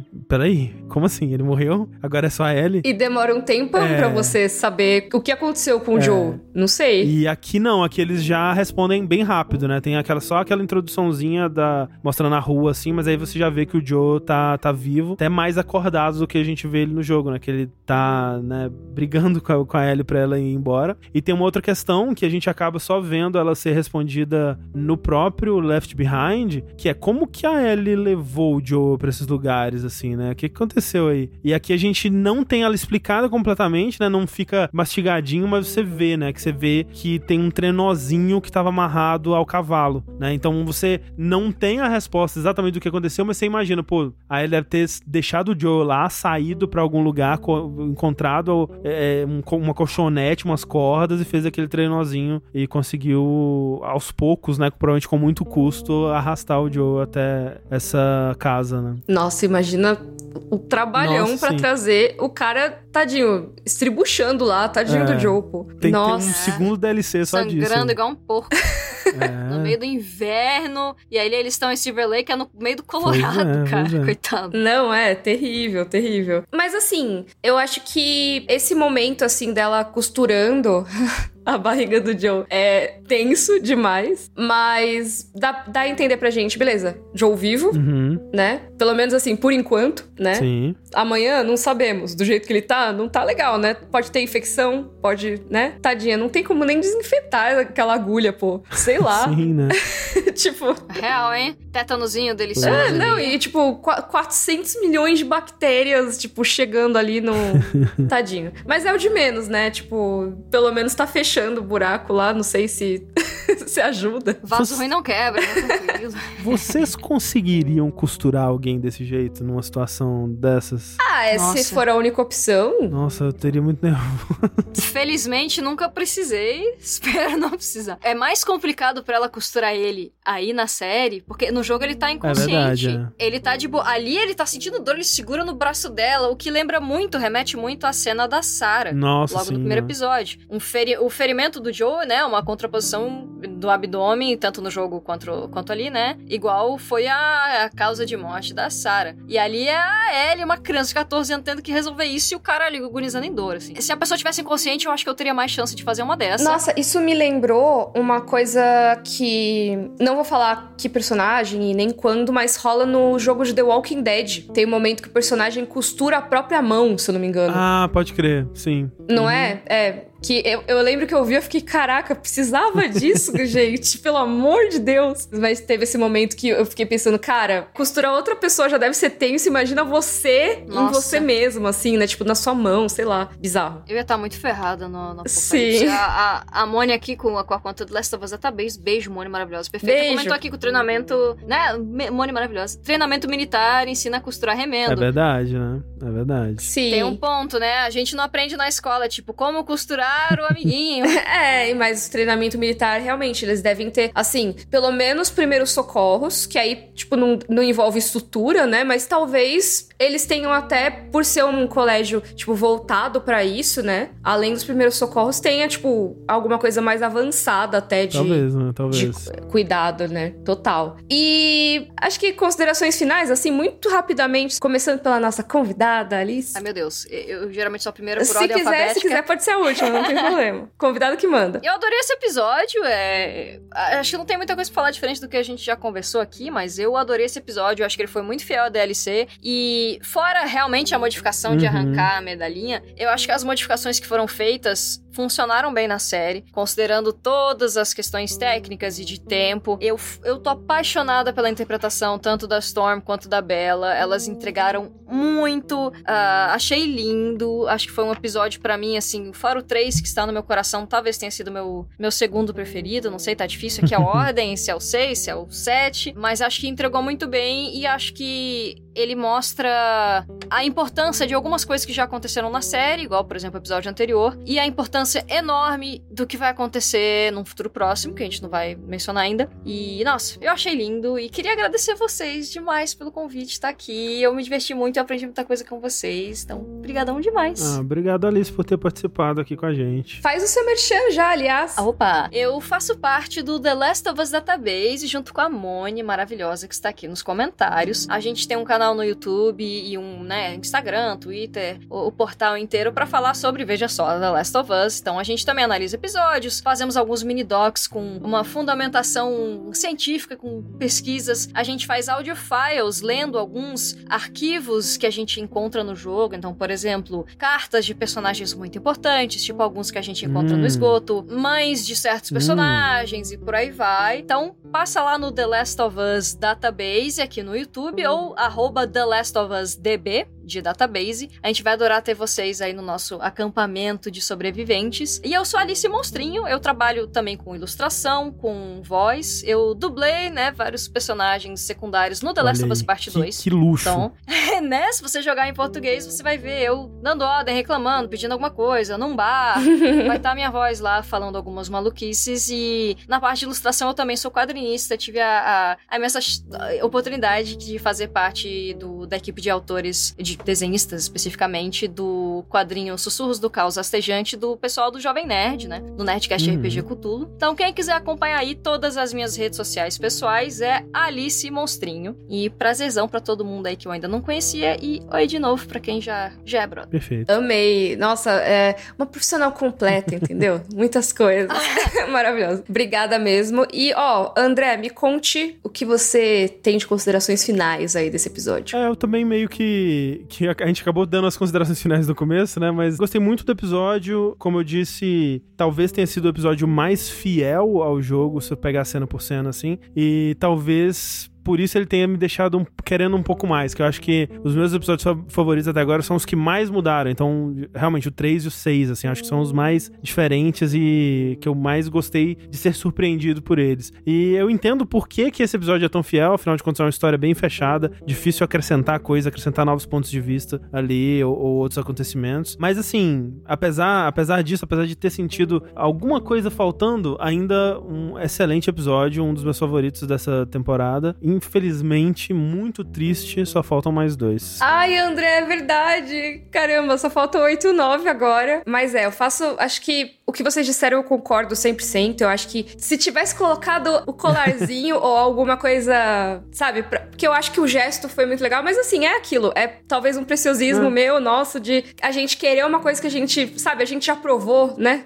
Então a gente quer igual. Mas eu acho que quem assistiu pela primeira vez, né? Tá, tá pela primeira vez nessa história, acho que não vai sentir tanta falta. É o episódio que eu acho que traz muito para mim a emoção que o DLC trouxe, o Left Behind trouxe a primeira vez que eu joguei, que é uma coisa singela. Eu acho que ele é muito singelo, ele traz esse, esse sentimento de, de romance adolescente, porém no mundo tão complicado. E mesmo nesse mundo tão complicado, eu acho que ele consegue manter um pouco dessa inocência, sabe? Uhum. Então eu gosto muito dele. Eu tô muito triste que tá chegando no final, mas eu tô muito animada pros próximos episódios que estão muito bons, já adianto aí. Hum. E fazer o aviso, né, que o podcast of Us, aqui numa transmissão ao vivo, ah, já falei ao vivo, né, mas aqui no canal do YouTube Mikan, com três N's no final, mas também todos os erros de gravação e tudo mais, você vê, né, ao vivo, mas também tem a versão editadinha, bonitinha, um pouco mais curta, porque não tem é, frase repetida, essas coisas, moto passando, não tem gato subindo na mesa, que sai no feed do Jogabilidade. Exatamente. Que, como acha, André? Só procurar por Jogabilidade na sua plataforma de áudio, podcast favorita aí, você vai encontrar o nosso podcast da casa, incluindo o Podcast Us. Perfeito! Então, pessoal, a gente volta na próxima segunda pro episódio 8. E, de novo, muito obrigada, Alice. Vamos seguir ela. O link ainda não tá aqui embaixo na descrição, mas a gente vai colocar. E tá, pra quem tá no chat ao vivo, tá o perfil dela aí e do database também. E a gente se vê na semana que vem. Tchau, tchau. Tchau, tchau. tchau.